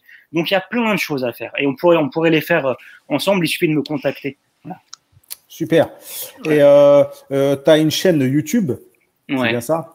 Ben, Merci. J'ai une chaîne YouTube, euh, la première chaîne YouTube d'histoire du sport qui s'appelle Temps de sport que je voilà que je fais sur mon quelque part. Euh, Abonnez-vous les amis. Donc toutes celles et ceux qui s'intéressent voilà à l'histoire du sport, euh, aussi celles et ceux qui sont dans la filière STAPS en France ou, alors je sais plus, à l'ISTS en Algérie, eh ben, je leur conseille de suivre cette chaîne parce qu'il y a beaucoup d'intervenants, il y a beaucoup d'invités. Et vraiment, bah là, c'est le début. Hein, donc, c'est comme pour tout, ça démarre. Et hum, voilà. Donc voilà. Et juste pour mon pour mon bouquin, euh, il est donc il est publié chez Artois Presse Université, mais il est déjà en commande. Alors chez Amazon, la Fnac, euh, sincèrement, je suis désolé de le dire parce que un bouquin comme ça, ok, il est, je touche pas de droit d'auteur, il est vendu 24 euros. Mais quand il y a une centaine de photos, quand il y a un papier aussi beau, c'est un, c'est un très, franchement, c'est un, un, beau livre. Et surtout, euh, c'est un beau livre. Oui, voilà, voilà. Donc c'est un beau livre et je pense que voilà, il intéressera le, il intéressera le, le, le plus grand nombre. Ouais. ah oui, il, il est accessible. Il est accessible. Hein. Sincèrement, regardez par exemple, j'ai retrouvé les archives de la famille Oudjani grâce à Shérif qui habite euh, près de l'endroit où je travaille à Lens. Voilà son papa, la carte d'identité de Ahmed Oudjani. Voilà, il y, en a, une centaine de magnifiques photos. Ah, la carte photo Panini 82. Ah ouais. Ah, voilà, donc, je l'ai perdu. Et, et juste un petit mot pour vous dire que quand je vous dis que 24 euros c'est pas cher, je le dis parce que j'hésite pas à le dire même à mes étudiants. Pour qu'il y ait ces photos, moi j'ai acheté de ma poche avec mes fonds propres 2000 euros à l'équipe parce que l'équipe a une immense base de données de photos. Hein. J'ai mis 2000 euros pour acheter une cinquantaine de photos, pour avoir des photos de très grande qualité. Et, il fallait me demander, j'ai Panini 86, je l'aurais donné gratuit. mais, mais, ah, mais c'est une moins bonne expérience. C'est une moins bonne expérience, je crois. Ah toi aussi.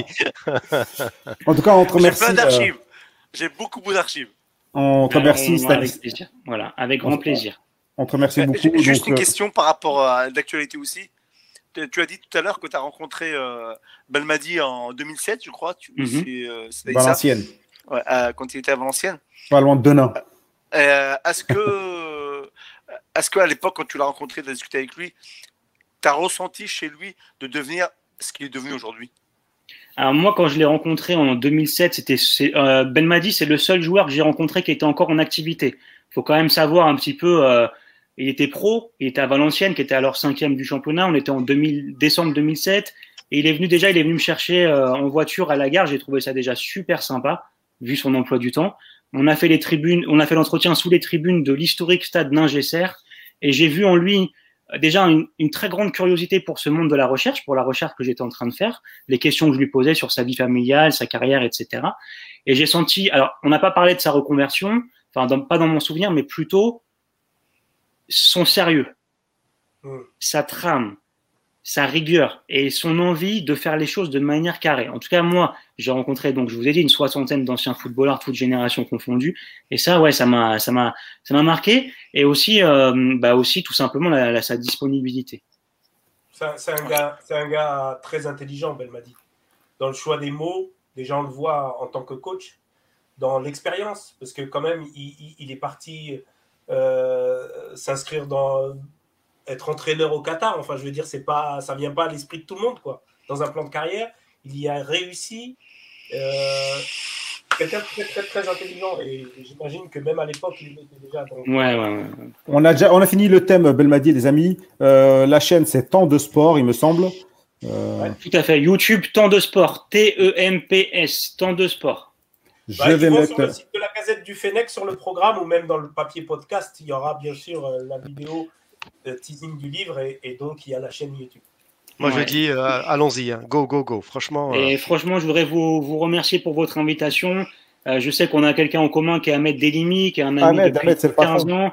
Et puis. c'est le patron, oui. voilà, donc je savais pas le patron, donc ok. Oh, C'est un escroc, mais c'est le patron. Mais Ahmed, voilà, donc Ahmed, c'est un Comme tout patron. copain. Et, et, et pour vous répondre sur la question de comment cette recherche a démarré, en 2005, en 2006, en avril, il avait, je ne sais pas si vous étiez là, il avait organisé un, un, un match de gala entre des, à Gennevilliers entre des anciens joueurs algériens et euh, des, une équipe antillaise. Et moi, en fait, je connaissais pas qui était qui, Kourichi, euh, Tasfaoud. je- Bon, je connaissais à peine les visages. J'avais préparé mes courriers Ah, j'y où étais. je me présentais parce que je y avait savais qu'ils allaient être très pressés. Je savais qu'ils allaient être très pressés. Hop, on m'a dit lui c'est lui, lui c'est lui. J'ai couru partout sur le terrain. Je leur ai remis mon courrier et ça a démarré comme ça. Ils m'ont rappelé, j'avais mis mon numéro, etc. Euh, juste comme ça, euh, que tu as rencontré Abdelmajid Bourébou Bien sûr, Bourébou, c'est le deuxième entretien que j'ai fait euh, après celui de, de. Nasser Guedjoura, qui a été le Ah, premier. ah, Dans le premier, ça a été Nasser qui m'a répondu tout de suite.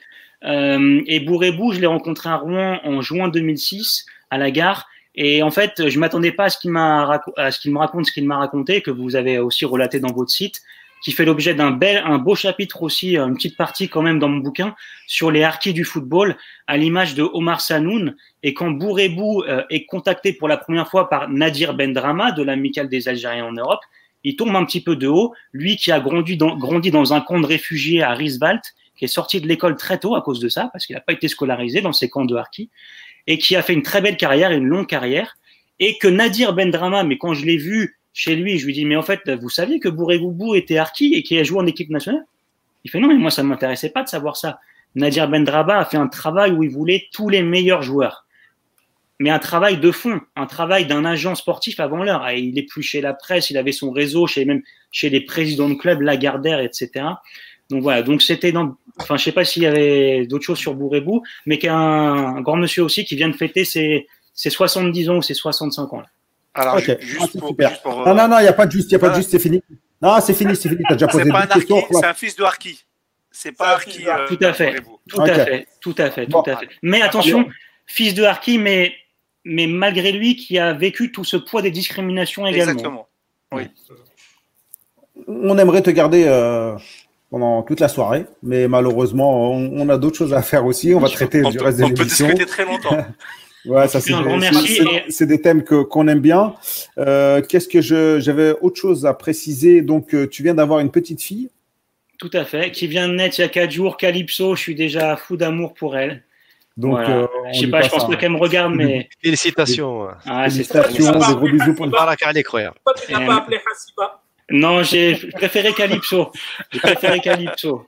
Quoique des, calyp des calypsos, ils commencent à en avoir en Algérie. Ah, c'est Euh, vrai ça, c'est- ça, c'est des moussels, c'est des feuilletons égyptiens. Ils aiment bien ce genre de blagues d'accord.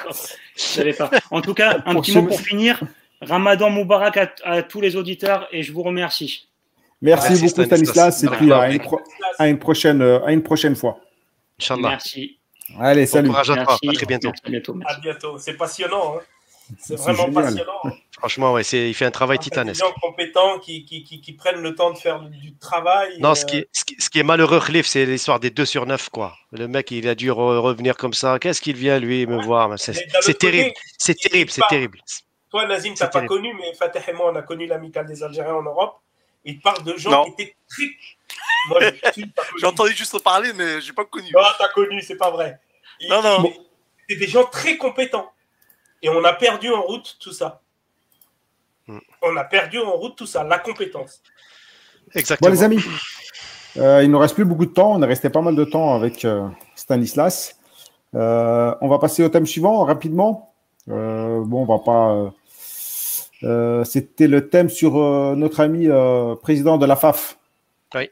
Un petit résumé sur euh, Sharfeddin Amara, seul candidat validé. Euh, il y avait quand même un petit X et qui n'a pas exercé 5 ans dans le domaine du foot. Et euh, Yahi, euh, euh, ex, ou je ne sais pas si c'est l'ex ou président de l'US Chaouia qui a été parachuté, c'est son, frère, là. qui a été parachuté président de la commission de validation. Euh, il a déclaré que la candidature n'était pas validée, que c'était une mascarade, etc. Mais il n'a pas voté contre. Il n'a pas voté contre. Allô Pardon, Yahi, Ah. il avait été évincé. Euh, Nazim, il pourrait nous le dire, mais. Oui, oui, oui, oui. Non, non, mais le sujet n'est pas sur lui. Euh, Voilà, c'est ça. Ah, mais c'est le comble. C'est le comble. Oui, oui, oui, mais, mais, mais ça, Ouais, après, il a les- Il a été, euh, il a été euh, remis euh, Ouais, il a été innocenté par le TAS. par le TAS et Zetchi l'a remis. euh, C'est ça. Bah, euh, je vais peut-être juste parler rapidement de Sharaf Amara. Bah, vas-y, vas-y. Déjà, mention spéciale à la Gazette du Fennec, euh, qui peut revendiquer la paternité de, l'info exclusive déjà qui avait été donnée il y a quelques temps, avant même beaucoup d'autres médias qui se revendiquent après euh, eux-mêmes les dépositaires de, l'exclusivité. Bref, en tout cas, la Gazette avait vu juste. Donc, Sharaf Amara, effectivement, c'est l'unique candidat de, la présidence de la FAF. Je pense que voilà, ça a été le deal autour de lui pour succéder euh, à Zachi. La motivation première, c'est que le mec euh, a peu d'expérience dans le domaine technique ou même euh, footballistique national. Hein. Euh, c'est plutôt un, un manager d'entreprise plutôt que, que, de club. Euh, il est connu, il est très peu connu dans le monde du football. Il est entré notamment par le biais de, du groupe Madar, qui, souvenez-vous, avait repris le CRB en 2018. Le CRB qui, au sortir d'une très grave crise à l'époque, avait été donc racheté par le groupe Madar. et aujourd'hui, on voit une très grande crise financière très grande crise financière dont malheureusement les trois quarts des clubs algériens en souffrent, mais au moins le CRB avait réussi grâce au groupe Madar à se refaire quand même euh, vraiment euh, un nouveau statut et là on le voit aujourd'hui, hein, le CRB qui, qui, est en train de, de, de, gravir les échelons. Donc il y a une récompense, je pense, par rapport à l'entrepreneuriat de l'homme, c'est-à-dire que le fait que en 2018 il ait repris le club, il ait su mettre les gens, les bonnes personnes là où il fallait au niveau du management. Donc je pense que c'est c'est plutôt à son actif là, ce, ce, ce, ce truc-là. Ah, ah, Après, clair que le, le, retour du, du CRB au premier plan, c'est c'est les choix aussi des hommes. Voilà. Ce sont ses, ses choix. C'est ça, c'est ça. Et aussi bien financier que que managériaux, que ouais, aussi. Un, voilà. voilà voilà, les Sharef, les, les gens passent, les Alir et tout ça. Donc, ça a permis quand même, euh, il a réussi à allier sport avec des vrais gestionnaires du groupe Madar qui sont entrés dans le conseil d'administration du CRB Fatah. Ça, il faut aussi le, oui, oui. le, souligner. Et donc, du coup, je pense qu'il y a une récompense pour l'homme par rapport à sa success story, entre guillemets, j'appelle ça comme ça, au niveau du management euh, d'entreprise qu'il a intégré dans un club. Et ça a marché en choisissant les, bons, les bonnes personnes d'un point de vue technique. Maintenant, le problème de, de, de, de, Sharaf Amara, c'est par rapport peut-être au statut, et c'est là où Yahi, peut-être à juste ou à tort, il a quand même relevé une anomalie, c'est que dans les lois entre, guillemets exigibles au niveau de la FAF, des statuts, il faut cinq ans de présence dans les rouages du sport, que ce soit un poste de manager, de dirigeant, etc. Bon, moi j'ai envie de vous dire aujourd'hui, est-ce que les statuts généraux de la FAF, ils sont en conformité avec la modernité, avec ce qui se passe? Peut-être pas. Mais en tout cas, ce qui est sûr, c'est qu'il faut quand même un une certaine expertise sur le terrain. Et aujourd'hui, ça ne fait que trois ans de présence pour, pour Sharafdin Amara sur le, terrain du, football. Mais moi, j'ai envie de vous dire, s'il y a consensus autour de lui pour satisfaire Belmadi, surtout sur le fait de ne pas s'immiscer dans les affaires techniques, bon, je pense que l'AG validera. Moi, c'est ce que je vois, en tout cas comme, comme, comme, pronostic. Je vois pas, pas l'AG dire non à l'unanimité contre Amara. C'est pas, pas possible dans l'état actuel des choses. Et puis voilà, on verra euh, ce que ça va donner euh, par la suite. Mais en tout cas, c'est un homme qui ne vient pas de la médiocrité, entre guillemets, des, des, des, rouages euh, de clubs ou machin en Algérie. Ça, c'est sûr. Moi, ce que je voudrais dire quand même, c'est euh, aujourd'hui, la présidence de la FAF est très, très liée au ministère de la Jeunesse et du Sport. Je m'explique sur le fait que aujourd'hui, le ministre peut très bien dire OK pour le, le président. Demain, le ministre s'en va. Le suivant peut très bien dire J'en veux plus. Je ne veux pas de celui-là. Et lui non. mettre les bâtons dans, dans les roues. Ça, ça, c'est déjà arrivé pour Zetchi. Zetchi, quand il oui, a été oui, nommé. Mais. Oui, mais, mais pas si. dans ce cas-là. Et Zetchi, quand il est arrivé, et c'était le, comme à, à, peu près le, le, même discours que, que, vient, que venait de, de tenir euh, euh, Nazim sur Amara. C'est un, un, entrepreneur qui a réussi, et qui a fait un très bon club, etc. Et ça va marcher, etc. Sauf que bah, quelques, non, quelques temps ça, plus tard, ça, ça... Moi, et d'autant plus avec le Hirak, ça tout peut se chambouler. Non, mais moi, je ne suis pas d'accord. C'est très lié politiquement. Bon, les amis, ah. Moi, je l'ai dit tout à l'heure, l'État reprend les choses en main. Et l'État avec un grand E. C'est mmh. le, su le, suite des chamboulements, entre guillemets, qu'il y a eu en 2019 et tout. Donc l'État reprend la main. Ils ont pris le temps, mais ils reprennent la main. Ce n'est pas lié au fait que c'est le ministère de la jeunesse et des sports qui, qui dirige. Non, non, là, c'est juste un rouage. Mais c'est l'État avec un grand E et, et, un certain, ceux qu'on peut voir aujourd'hui en Algérie qui reprennent la main bon. à la fin. Bah, là, mais demain, là... cet état va changer. Non, mais euh, tout peut changer du jour au lendemain. Il n'y a rien de stable. Euh, donc, euh, mais voilà, le fait que ça, le fait que ça soit qu'il a été parachuté, parce qu'il faut le dire comme il, il, a été choisi, candidat unique. Euh, il y a eu une réunion là, la semaine dernière où on avait tous les présidents qui qui se parlaient, qui, qui essayaient de créer des alliances et tout, mais tout le monde attendait s'ils allaient être élus par, euh, en gros, par le MJS, par le ministre, euh, par l'État. Euh, en fin de compte, c'est Amara qui est, qui, qui est désigné parce que tous les présidents de la FAF ont été désignés. Raoura, il a été mis là, il n'a pas gagné un vote. Euh, Zetchi, il n'a rien gagné du tout. C'est l'État qui a décidé qu'il serait, euh, serait euh, donc président de la fédération. Est-ce que ça, ça, est-ce que ça peut être ça qui est dérangé justement Belmadi? Parce que le fait de s'immiscer euh, constamment dans la gestion du football algérien, ça peut être aussi euh, un problème avec la FIFA. Non, Non. moi je, je crois pas à cette histoire de problème avec la FIFA. Parce que, bah, parce que euh, voilà, ils sont pas nés de la dernière pluie. Il faut, faut, faut, faut pas non plus croire que c'est des qu'on est tant incompétent que ça. Non, non, non, c'est pas une politique de terre brûlée non plus. Je pense que encore une fois, ce qu'on a dit tout à l'heure sur Belmadi, c'est que voilà, il marque son territoire et qu'il aura les coups des franches. Je veux dire, s'il demande demain, de, une connerie, mais d'aller s'entraîner à Acapulco, ils iront s'entraîner à Acapulco. Mais c'est pas ça. C'est que euh, cette histoire de la FAF a échappé au pouvoir central euh, avec l'élection de Zetchi. Qu'ils avaient d'autres chats à fouetter. Et puis ils y, ils y ont cru aussi. Pas Ouais. complètement, Khalif. hein. C'était quand même un peu voulu en 2017, Zachi. hein. Il y avait quand même Ouais, une volonté de. Justement, au renouveau Zetchi, Mhm. la formation, Oui, c'est vrai. tatati, tatata. Mais ils ont vu que ça n'a pas marché. Ils ont dit non, niet, on reprend les choses en main. Et puis tout, tout, tout- toutes, les, toutes les pots de banane qu'il a eu dernièrement, Zetchi, c'est- clair. c'est Bon, voilà. C'était liquidé. Bon, Aujourd'hui, les amis, on pa- ils remettent les choses dans, dans, dans, l'ordre. Et puis, bah, Ils veulent, reprendre, ils veulent reprendre les choses en main, on va dire. Ouais. ouais. je ne sais pas s'ils veulent reprendre ou bien, euh, en tout cas, euh, on ne sait pas euh, comment va être mangé et comment Belmadi va, va en sortir de tout ça. Espérons que ça se passe le, du mieux possible pour lui, parce que c'est vrai- clairement l'homme fort de- du football algérien, voire du pays tout court. Euh, là, c'est là, c'est le seul qui, qui, qui, qui Ah peut oui. déclencher des émeutes. C'est tout ce qui, voilà. Donc, euh, c'est le point fort. On va passer donc, euh, les amis, on va passer à Mahrez. L'année de la CL ou pas? En ce moment, Mahrez il est le meilleur joueur du mois. Euh, pas internaute, euh, la CL, tout ça. Ouais. Il marche un peu sur l'eau. Il n'a pas joué ce week-end parce qu'il a été préservé, je suppose, pour le match retour en Ligue des Champions. Ils Il ont y a les ingrédients.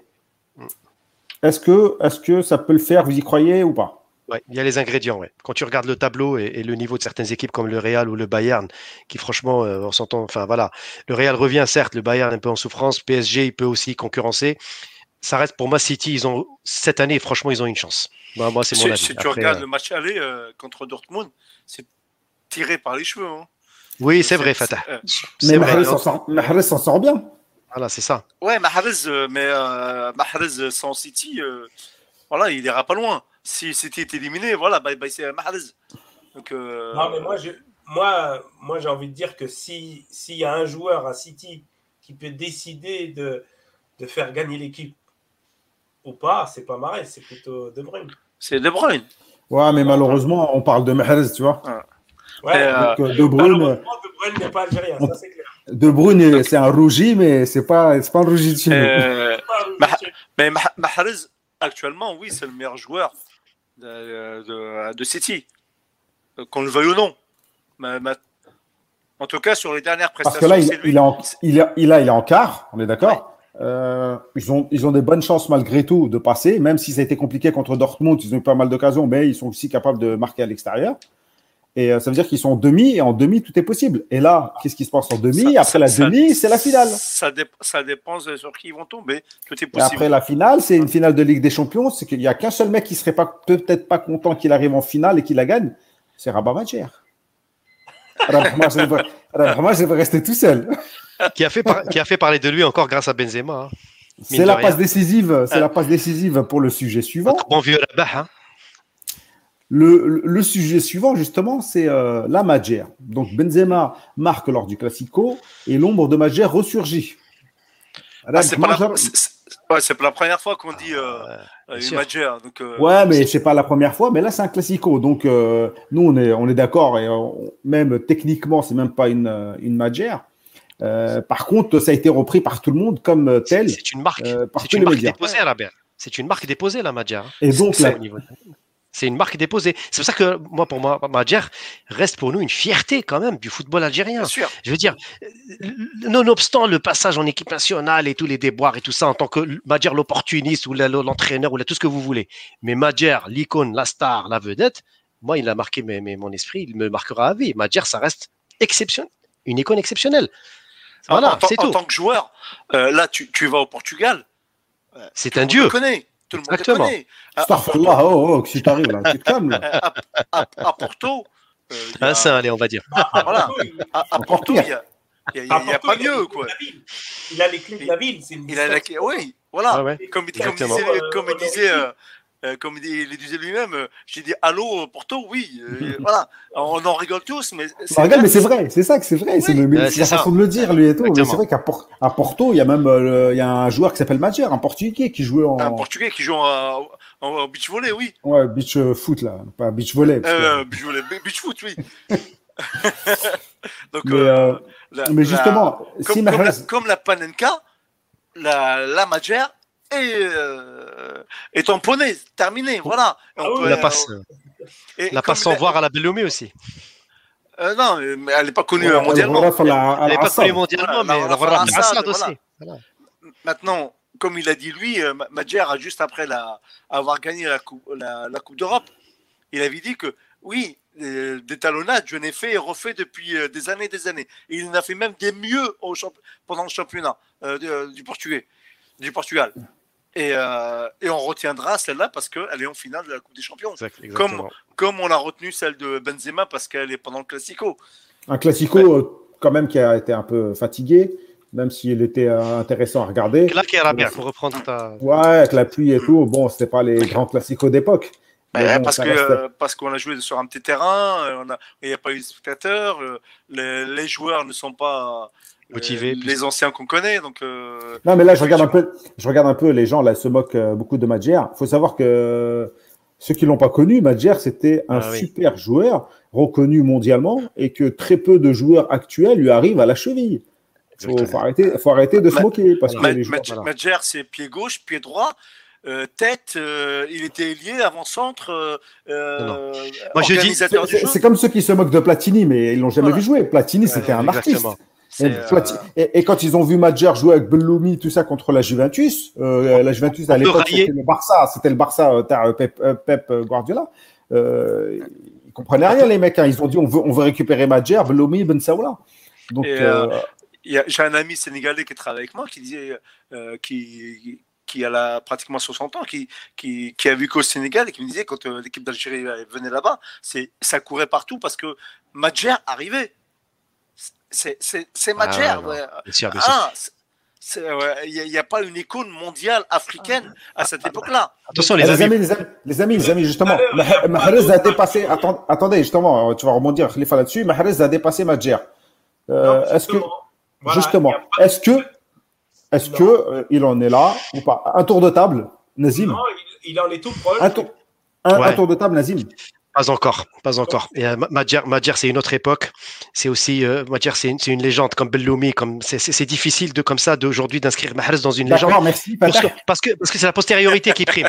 On Non, non, mais c'était juste, un petit- juste un tour de table. Oui, non, c'est pas pour. euh, on va Pour pas. moi, non, pas encore. Et Fatah Au- au- Aujourd'hui, pas encore. De toute façon, euh, tu, vas me, tu me demandes à moi. Donc, euh, Ouais, d'accord. Toi, t'as encore les cheveux longs. T'as encore la crinière. Mais je, pe- je pense qu'on en parlera de mieux de, de Mahrez quand il arrêtera sa carrière. On dira peut-être à ce qu'il aura. Mais aujourd'hui, pas encore. Eh, les amis, quand on parle d'un joueur de foot, arrêtez de nous ramener ces histoires extra-sportives. Euh, on parle de football, arrêtez de me parler de Platini, la volée. Ils ont tous volé là-dedans. Et euh, si vous connaissez la vie de tous les joueurs de foot, même actuels, vous regarderez même plus le foot. Donc euh, nous, on parle que football. Et euh, Khalifa, justement, est-ce qu'il est capable de... Mais j'ai pas fait mon tour de table. Oui, je sais. Toi, tu m'as dit non. J'ai vu, tu m'as dit comme ça. Donc ça suffit. Non, Mais mais, donc pas non, il est pas, il est pas, il est pas loin. Mais justement, justement pour faire la suite, est-ce que en gagnant la CL, la, la Ligue des Champions, il le dépasserait? Euh, en gagnant la CL, il se mettrait au niveau de Madjer. Il le dépasserait. Non, il se mettrait au Il niveau le de dépasserait. Madjer, il a sa canne, qu'il a, qu'il a, il a été un grand élément de la canne 90. Mahrez aussi. Mahrez aussi. Et, euh, et euh, voilà, la Ligue des Champions, Madjer, il a eu un rôle. Il faut vraiment qu'il marque la finale alors. Euh, ce qu'il n'a pas fait Madjer, c'est euh, euh, de passer au deuxième tour de la Coupe du Monde. Ce qu'a fait que, voilà, Oui, c'est que bon. Mahrez a, a- a joué le huitième.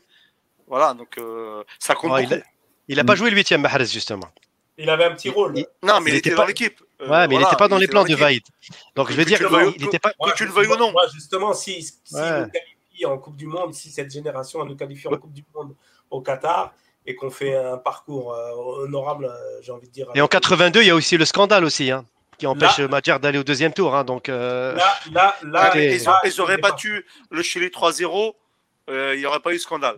ouais, mais malheureusement, à l'époque, il n'y avait pas les matchs simultanés, etc. Donc, Il n'y avait pas la même force de frappe non plus. L'Algérie, elle, elle venait juste de rentrer dans le, dans le foot international, Exactement. alors que maintenant, il y a tout un parcours derrière. Tu vois, il y a des choses qu'on ne peut pas comparer. Euh, Ouais. Mahrez, il a suivi un plan de formation qui n'est pas celui de Madjer. Euh, Madjer, il a suivi, euh, à l'époque, c'était le seul à pouvoir sortir du territoire. Non, même pas. Même pas. Ah, Même bah, pas, il n'est pas sorti. Non, il, euh, il est sorti force des bras. Oui, bah, force des bras, il est Il avait, sorti. il avait pas le droit de sortir euh, comme euh, tant d'autres. Hein.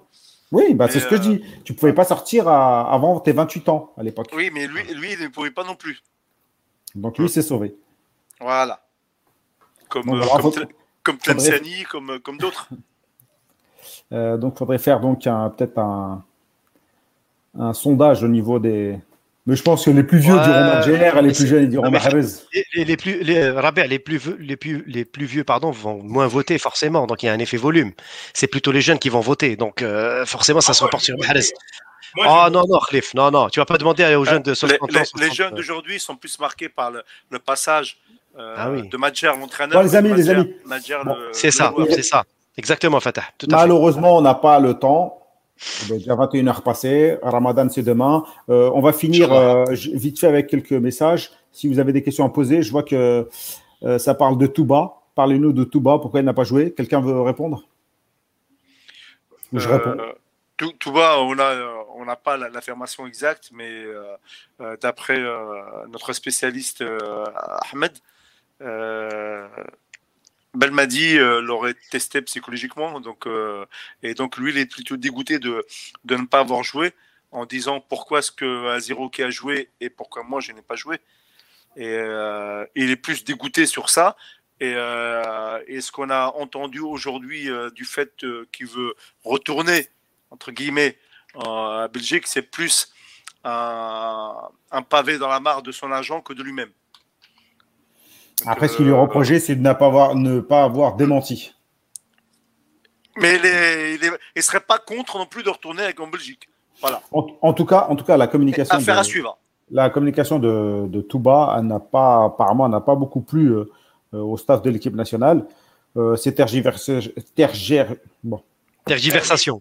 tergiversations, hein, c'est fatigant maintenant. Et entre la Belgique et, et l'Algérie, bah, ça plaît pas beaucoup. Et puis voilà, donc euh, il n'a pas joué, mais devant lui, il y a quand même, euh, c'est pas anormal qu'il n'ait pas joué. Il y a Bedran qui était avant lui. Exactement. Euh, il y a d'autres joueurs qui sont avant lui. Il faut juste qu'il prenne son mal en, son, euh, son mal en patience. Et, Alors, la Attention. hiérarchie, il y a- dans la hiérarchie des défenseurs, c'est pas l'un des, premiers. D'autres ont vécu la même chose que lui et ils sont encore là. Donc à lui de, si c'est pas vraiment un opportuniste comme certains le disent, de, de, de prendre son mal en patience. Effectivement. Euh, bon, bah, les amis, on arrive au bout. Le bout du bout, Khalifa. La semaine prochaine, euh, on va avancer l'heure de l'émission, bien sûr, parce qu'il ne faudrait pas euh, On notre parle, pas de, on parle pas de Vaïd, ce qu'il a dit. Ouais, on peut. Ah oui, ouais, si c'est vrai, ça, ça mérite, ça mérite un petit focus. Vaïd Ouais, moi, je- qui a fait une, petite intervention euh, concernant euh, l'Algérie. Il a parlé de ses responsables marocains qui étaient un peu dégoûtés que l'Algérie euh, Hmm. euh, ait gagné la canne. Un pavé dans la mare, il peut se faire sauter lui ou pas? Que les Marocains Ah, aussi, un peu de nif, euh, ils Ah, en ont. ouais, du nif, ouais, hein. ouais, ouais, ouais, Ils je pense. pas comme ça. au- Là, il joue avec le feu, par contre. Il peut Et là, il, euh, il se, il et il se se faire sent peut-être euh, intouchable comme Belmadi, mais il n'est pas vraiment. Donc, euh. Ah non, il ne l'est pas. euh, pas du tout. Non, mais il y a Khalifa Euh, qui essaie de parler, les amis. Il y a Ah, Khalifa. excuse-moi, excuse-moi, Khalifa. J'ai il peut- dit, il peut se faire sauter comme il avait à maintes reprises euh, pu se faire En sauter. Algérie, ouais. Parce Ouais, que Vaïd, ouais, il a fait du Vaïd. Après, la question, c'était, euh, si tu regardes tout l'entretien, la question, c'était, euh, l'objectif, c'est la Coupe du Monde ou la Cannes. Euh, finalement, euh, il- il- lui, il dit, moi, je rentre dans les éliminatoires de la Coupe du Monde. L'objectif, c'est la Coupe du Monde. Mais je vais pas jouer la Cannes euh, Je sais que vous n'êtes pas content parce que l'Algérie a gagné la Cannes et que vous voudriez la gagner, mais bon, euh, voilà, l'objectif du jour, c'est la Coupe Je du Monde. pense, je pense par contre, préparer les- ces trucs. Ah, mais il n'a pas parlé de l'Algérie. ouais, ouais, Hein moi je pense. Il a pas, pas, il a, oui, il pas cité Euh, l'Algérie. Par contre, par contre, juste un truc. Oui, il a Oui, cité c'est- l'Algérie. Si, si, si. Oui, oui, non, non, il l'a cité, mais je veux dire, il est S'il vous pas. il- plaît, laissez Nazim un par un, les amis. quand il parle, je pense que c'est un message visé aussi parce qu'il veut tirer son équipe vers le haut. Donc l'Algérie pour lui c'est une référence. Donc c'est forc- forcément il, il joue un peu de ça pour de- demander aux responsables de la, de la fédération et tout ça et à l'État marocain de, de mettre les bouchées doubles pour gagner, on va dire le, quelque chose. Et en même temps, moi ce que je veux quand même dire, il faut dissocier bien sûr entre euh, nos frères euh, marocains avec avec, le- avec le- le- leur système, leur FAF ou leur JA et etc. Ah non, mais bon, c'est bon. Parce que là, là, on parle, non, non, là, on parle, là, ils visent des, hauts- des responsables. Il faut quand même être précis là-dessus. Parce que du coup, moi, je suis désolé, à un moment donné, il faut pas qu'on tombe non plus dans ce vieux discours qui consiste à chaque fois à, à diviser, Non, mais, etc. non, non, non, attends, Aujourd'hui, attends, attends, attends, le attends, but- attends, vas-y, Le but, s'il te plaît, Non, non, laisse- je termine, je termine, je termine. dis juste, la polémique. La Non, a polémique, elle a juste pris, elle a juste pris, elle a juste pris des proportions parfois inutiles. Il faudrait pas non plus généraliser surtout. Par contre, je pense que là, ce qu'il a fait de bien, c'est de le dire aux responsables de, à- de- devant le- les Algériens, les éclairer sur le fait que les hauts responsables marocains ne portent pas l'Algérie dans leur cœur. Et avec ce qui se passe au niveau de la CAF et l'Arja et tout le lobbying des responsables marocains, eh ben c'est très bien. Bon, on n'avait pas besoin de lui. Oui. Euh, Bah, c'est bien, ça nous, ça nous renseigne plus encore, non? Non, je non, trouve. non, mais, mais moi, il n'y a, pas de polémique. euh, moi, je parle football, je m'en fiche euh, du quand on reste. je suit parle la presse je- marocaine- je- Ah, non, quand mais on attendez, je suis, en train, je suis en train de parler, sinon je coupe les micros. Euh, moi, je parle, euh, on parle foot, je parle pas des Marocains, je parle pas du peuple marocain, je parle de rien du tout. Non, non, bien Euh, sûr. Moi, que, que- qui veulent que l'Algérie perde, ça me choque pas du tout. Il y a une rivalité entre les deux pays euh, au niveau du foot notamment, donc euh, qu'ils estiment ce qu'ils veulent, ça me, je trouve ça normal. Nous, quand ils perdent, beaucoup sont contents. Euh, donc voilà, il n'y a pas de, y a pas de souci euh, là-dessus. Maintenant, il n'y a aucune animosité en- entre entre les peuples, sur, et encore moins à la veille du Ramadan. Donc euh, ça n'a rien de déblatérer sur Non, ce sur qui ça. se passe. Maintenant, maintenant, Vaïd, pour revenir à Vaïd, est-ce que un, il l'a fait exprès? Parce qu'on sait que Valide est maladroit. Et moi, je vais vous raconter une anecdote concernant euh, justement euh, Vaïd avec, avec Raurara. Raurara, il lui avait lancé un ultimatum. Tu- C'était mois d'avril, je crois. Il fallait qu'il re-signe, se réengage ou pas, il dégage. Et Vaïd, il comprenait pas c'était quoi l'ultimatum. Il croyait que c'était une insulte, je crois. Il a dit comment moi, toi donner ultimatum Vaïd, toi donner ultimatum. Après, tu vois, ils sont embrouillés comme ça. C'est comme ça que c'est parti. Et Khoreshi lui avait dit euh, c'est normal si ton employeur il donne un ultimatum. Il Mais a dit, c'est quoi un Mais il savait même pas c'était quoi un ultimatum. Donc Vaïd, il parle pas très bien le français. Et peut-être qu'il voulait juste piquer les Marocains et qu'au final, ça peut faire carrément un problème euh, Mais pas presque. Raourawa n'avait pas contacté Gourcuff six mois avant la fin du Non, mandat non, non, de, c'est- de Non, pas six mois avant. Non, pas six mois avant. C'était pas six mois avant, parce que moi j'avais entendu non. ça. euh, Après, après, avait euh, après, gouverner, c'est anticiper. Donc, c'est normal qu'ils aient toujours euh, un coup d'avance. Mais je voudrais juste rajouter que sur, sur, euh, sur ce passage-là, pardon, en lisant la presse marocaine, beaucoup ne sont pas contents de, euh, euh, du jeu pratiqué par l'équipe du Maroc et, euh, et des choix aussi des joueurs. Euh, la, la question, euh, quand euh, la, question, la presse a, donné, a fait ses questions à, à Vaïd, ça l'a un peu hérité et ils en est venu à parler de ça. Oui, Voilà, donc euh, rien de nouveau, quoi. Voilà. C'est comme, euh, comme dans tous les pays, tous les, toutes les sélections, euh, tous les coachs. Khalifa, je pense- pour conclure, non, toi qui es d'origine marocaine. je suis Ah, euh, ah je. Ça pas dû le dire. Je suis d'accord avec toi sur le fait que, que, c'était. Bah déjà, c'était une réponse à une question. Donc, euh, c'était pas prémédité, c'était pas pour foutre le beans ou quoi que ce soit. Voilà, c'est du, il a fait du vaïd, vaïd fait du vaïd. Voilà, il s'en fout un peu de tout ça. Il a, il a noté, il a relevé que bah, les Marocains, ils auraient bien aimé, nos frères marocains auraient bien aimé gagner une canne et que c'est important de gagner une canne pour eux. Et il leur a dit bon, bah voilà, je comprends que vous n'êtes pas content euh, parce que votre voisin, votre rival, entre guillemets, sportif, l'a fait. Tu rejoins Spirit Power. Khalif, Ouais. je pense que c'est calculé, non Quand même, sans coup de com? Vaïd joue sur le Non, non, patriotisme marocain et leur orgueil pour tirer le haut, euh, Moi, je- vers le haut de son groupe. Ouais, justement, je pense que c'est calculé, moi. Moi, moi, je Moi, je pense pas. Je pense pas. Bon. Bah, les amis, on va s'arrêter sur ça. Merci beaucoup. Euh, on aura parlé pour une fois du Maroc. Rabia, la G élective, juste pour dire, c'est le, le Bien. 15 à 10h, Inch'Allah. Inch'Allah, tu vois, tout le monde sera en train de dormir avec Ramadan. Il n'y aura pas les petits fours Donc, comme euh, la G euh, Donc, ordinaire. je pense que ce sera préparé au suhour et euh, et voir la veille. Donc le résultat, on le connaît. Il n'y a pas besoin de- d'en faire un débat. Et merci les amis, merci à tous. Merci à tous ceux qui nous ont suivis. Euh, J'ai pas de pseudo, Tarzine, Dia, Rach, Malek, Paper, Alwan. Et puis euh, il y en a que j'ai banni, je crois. Parce que les insultes, euh, j'ai pas vu tout le monde, mais ceux qui insultent, je bannis directement, je cherche pas à comprendre. Euh, Rendez-vous la semaine prochaine. On va Juste Rabia. Rabia, Tu as la, euh, tu en- en restant le sur les, élections, restant sur les élections, euh, Habib Laban a été réélu président de la fédération Ah oui. de handball. Et il reprend 4 ans de suite. Eh bien, je pense que tous nos éditeurs sont contents de le savoir. Voilà. Euh, sans transition, salam alaikum, saha صحة sahakum. سحوركم Ah, ça- ça va comme Ramadan Et, Tahar euh, Moubarak. et Inch'Allah, euh, siyakum. profitez de ce ramadan pour, euh, pour vous réformer. Et on, on en fera de même. Merci beaucoup. صوموا بصحة Bonne والهنا إن soirée. شاء الله Salam Siyam alaikum. maqboul, Inch'Allah. تقبل الله منا منكم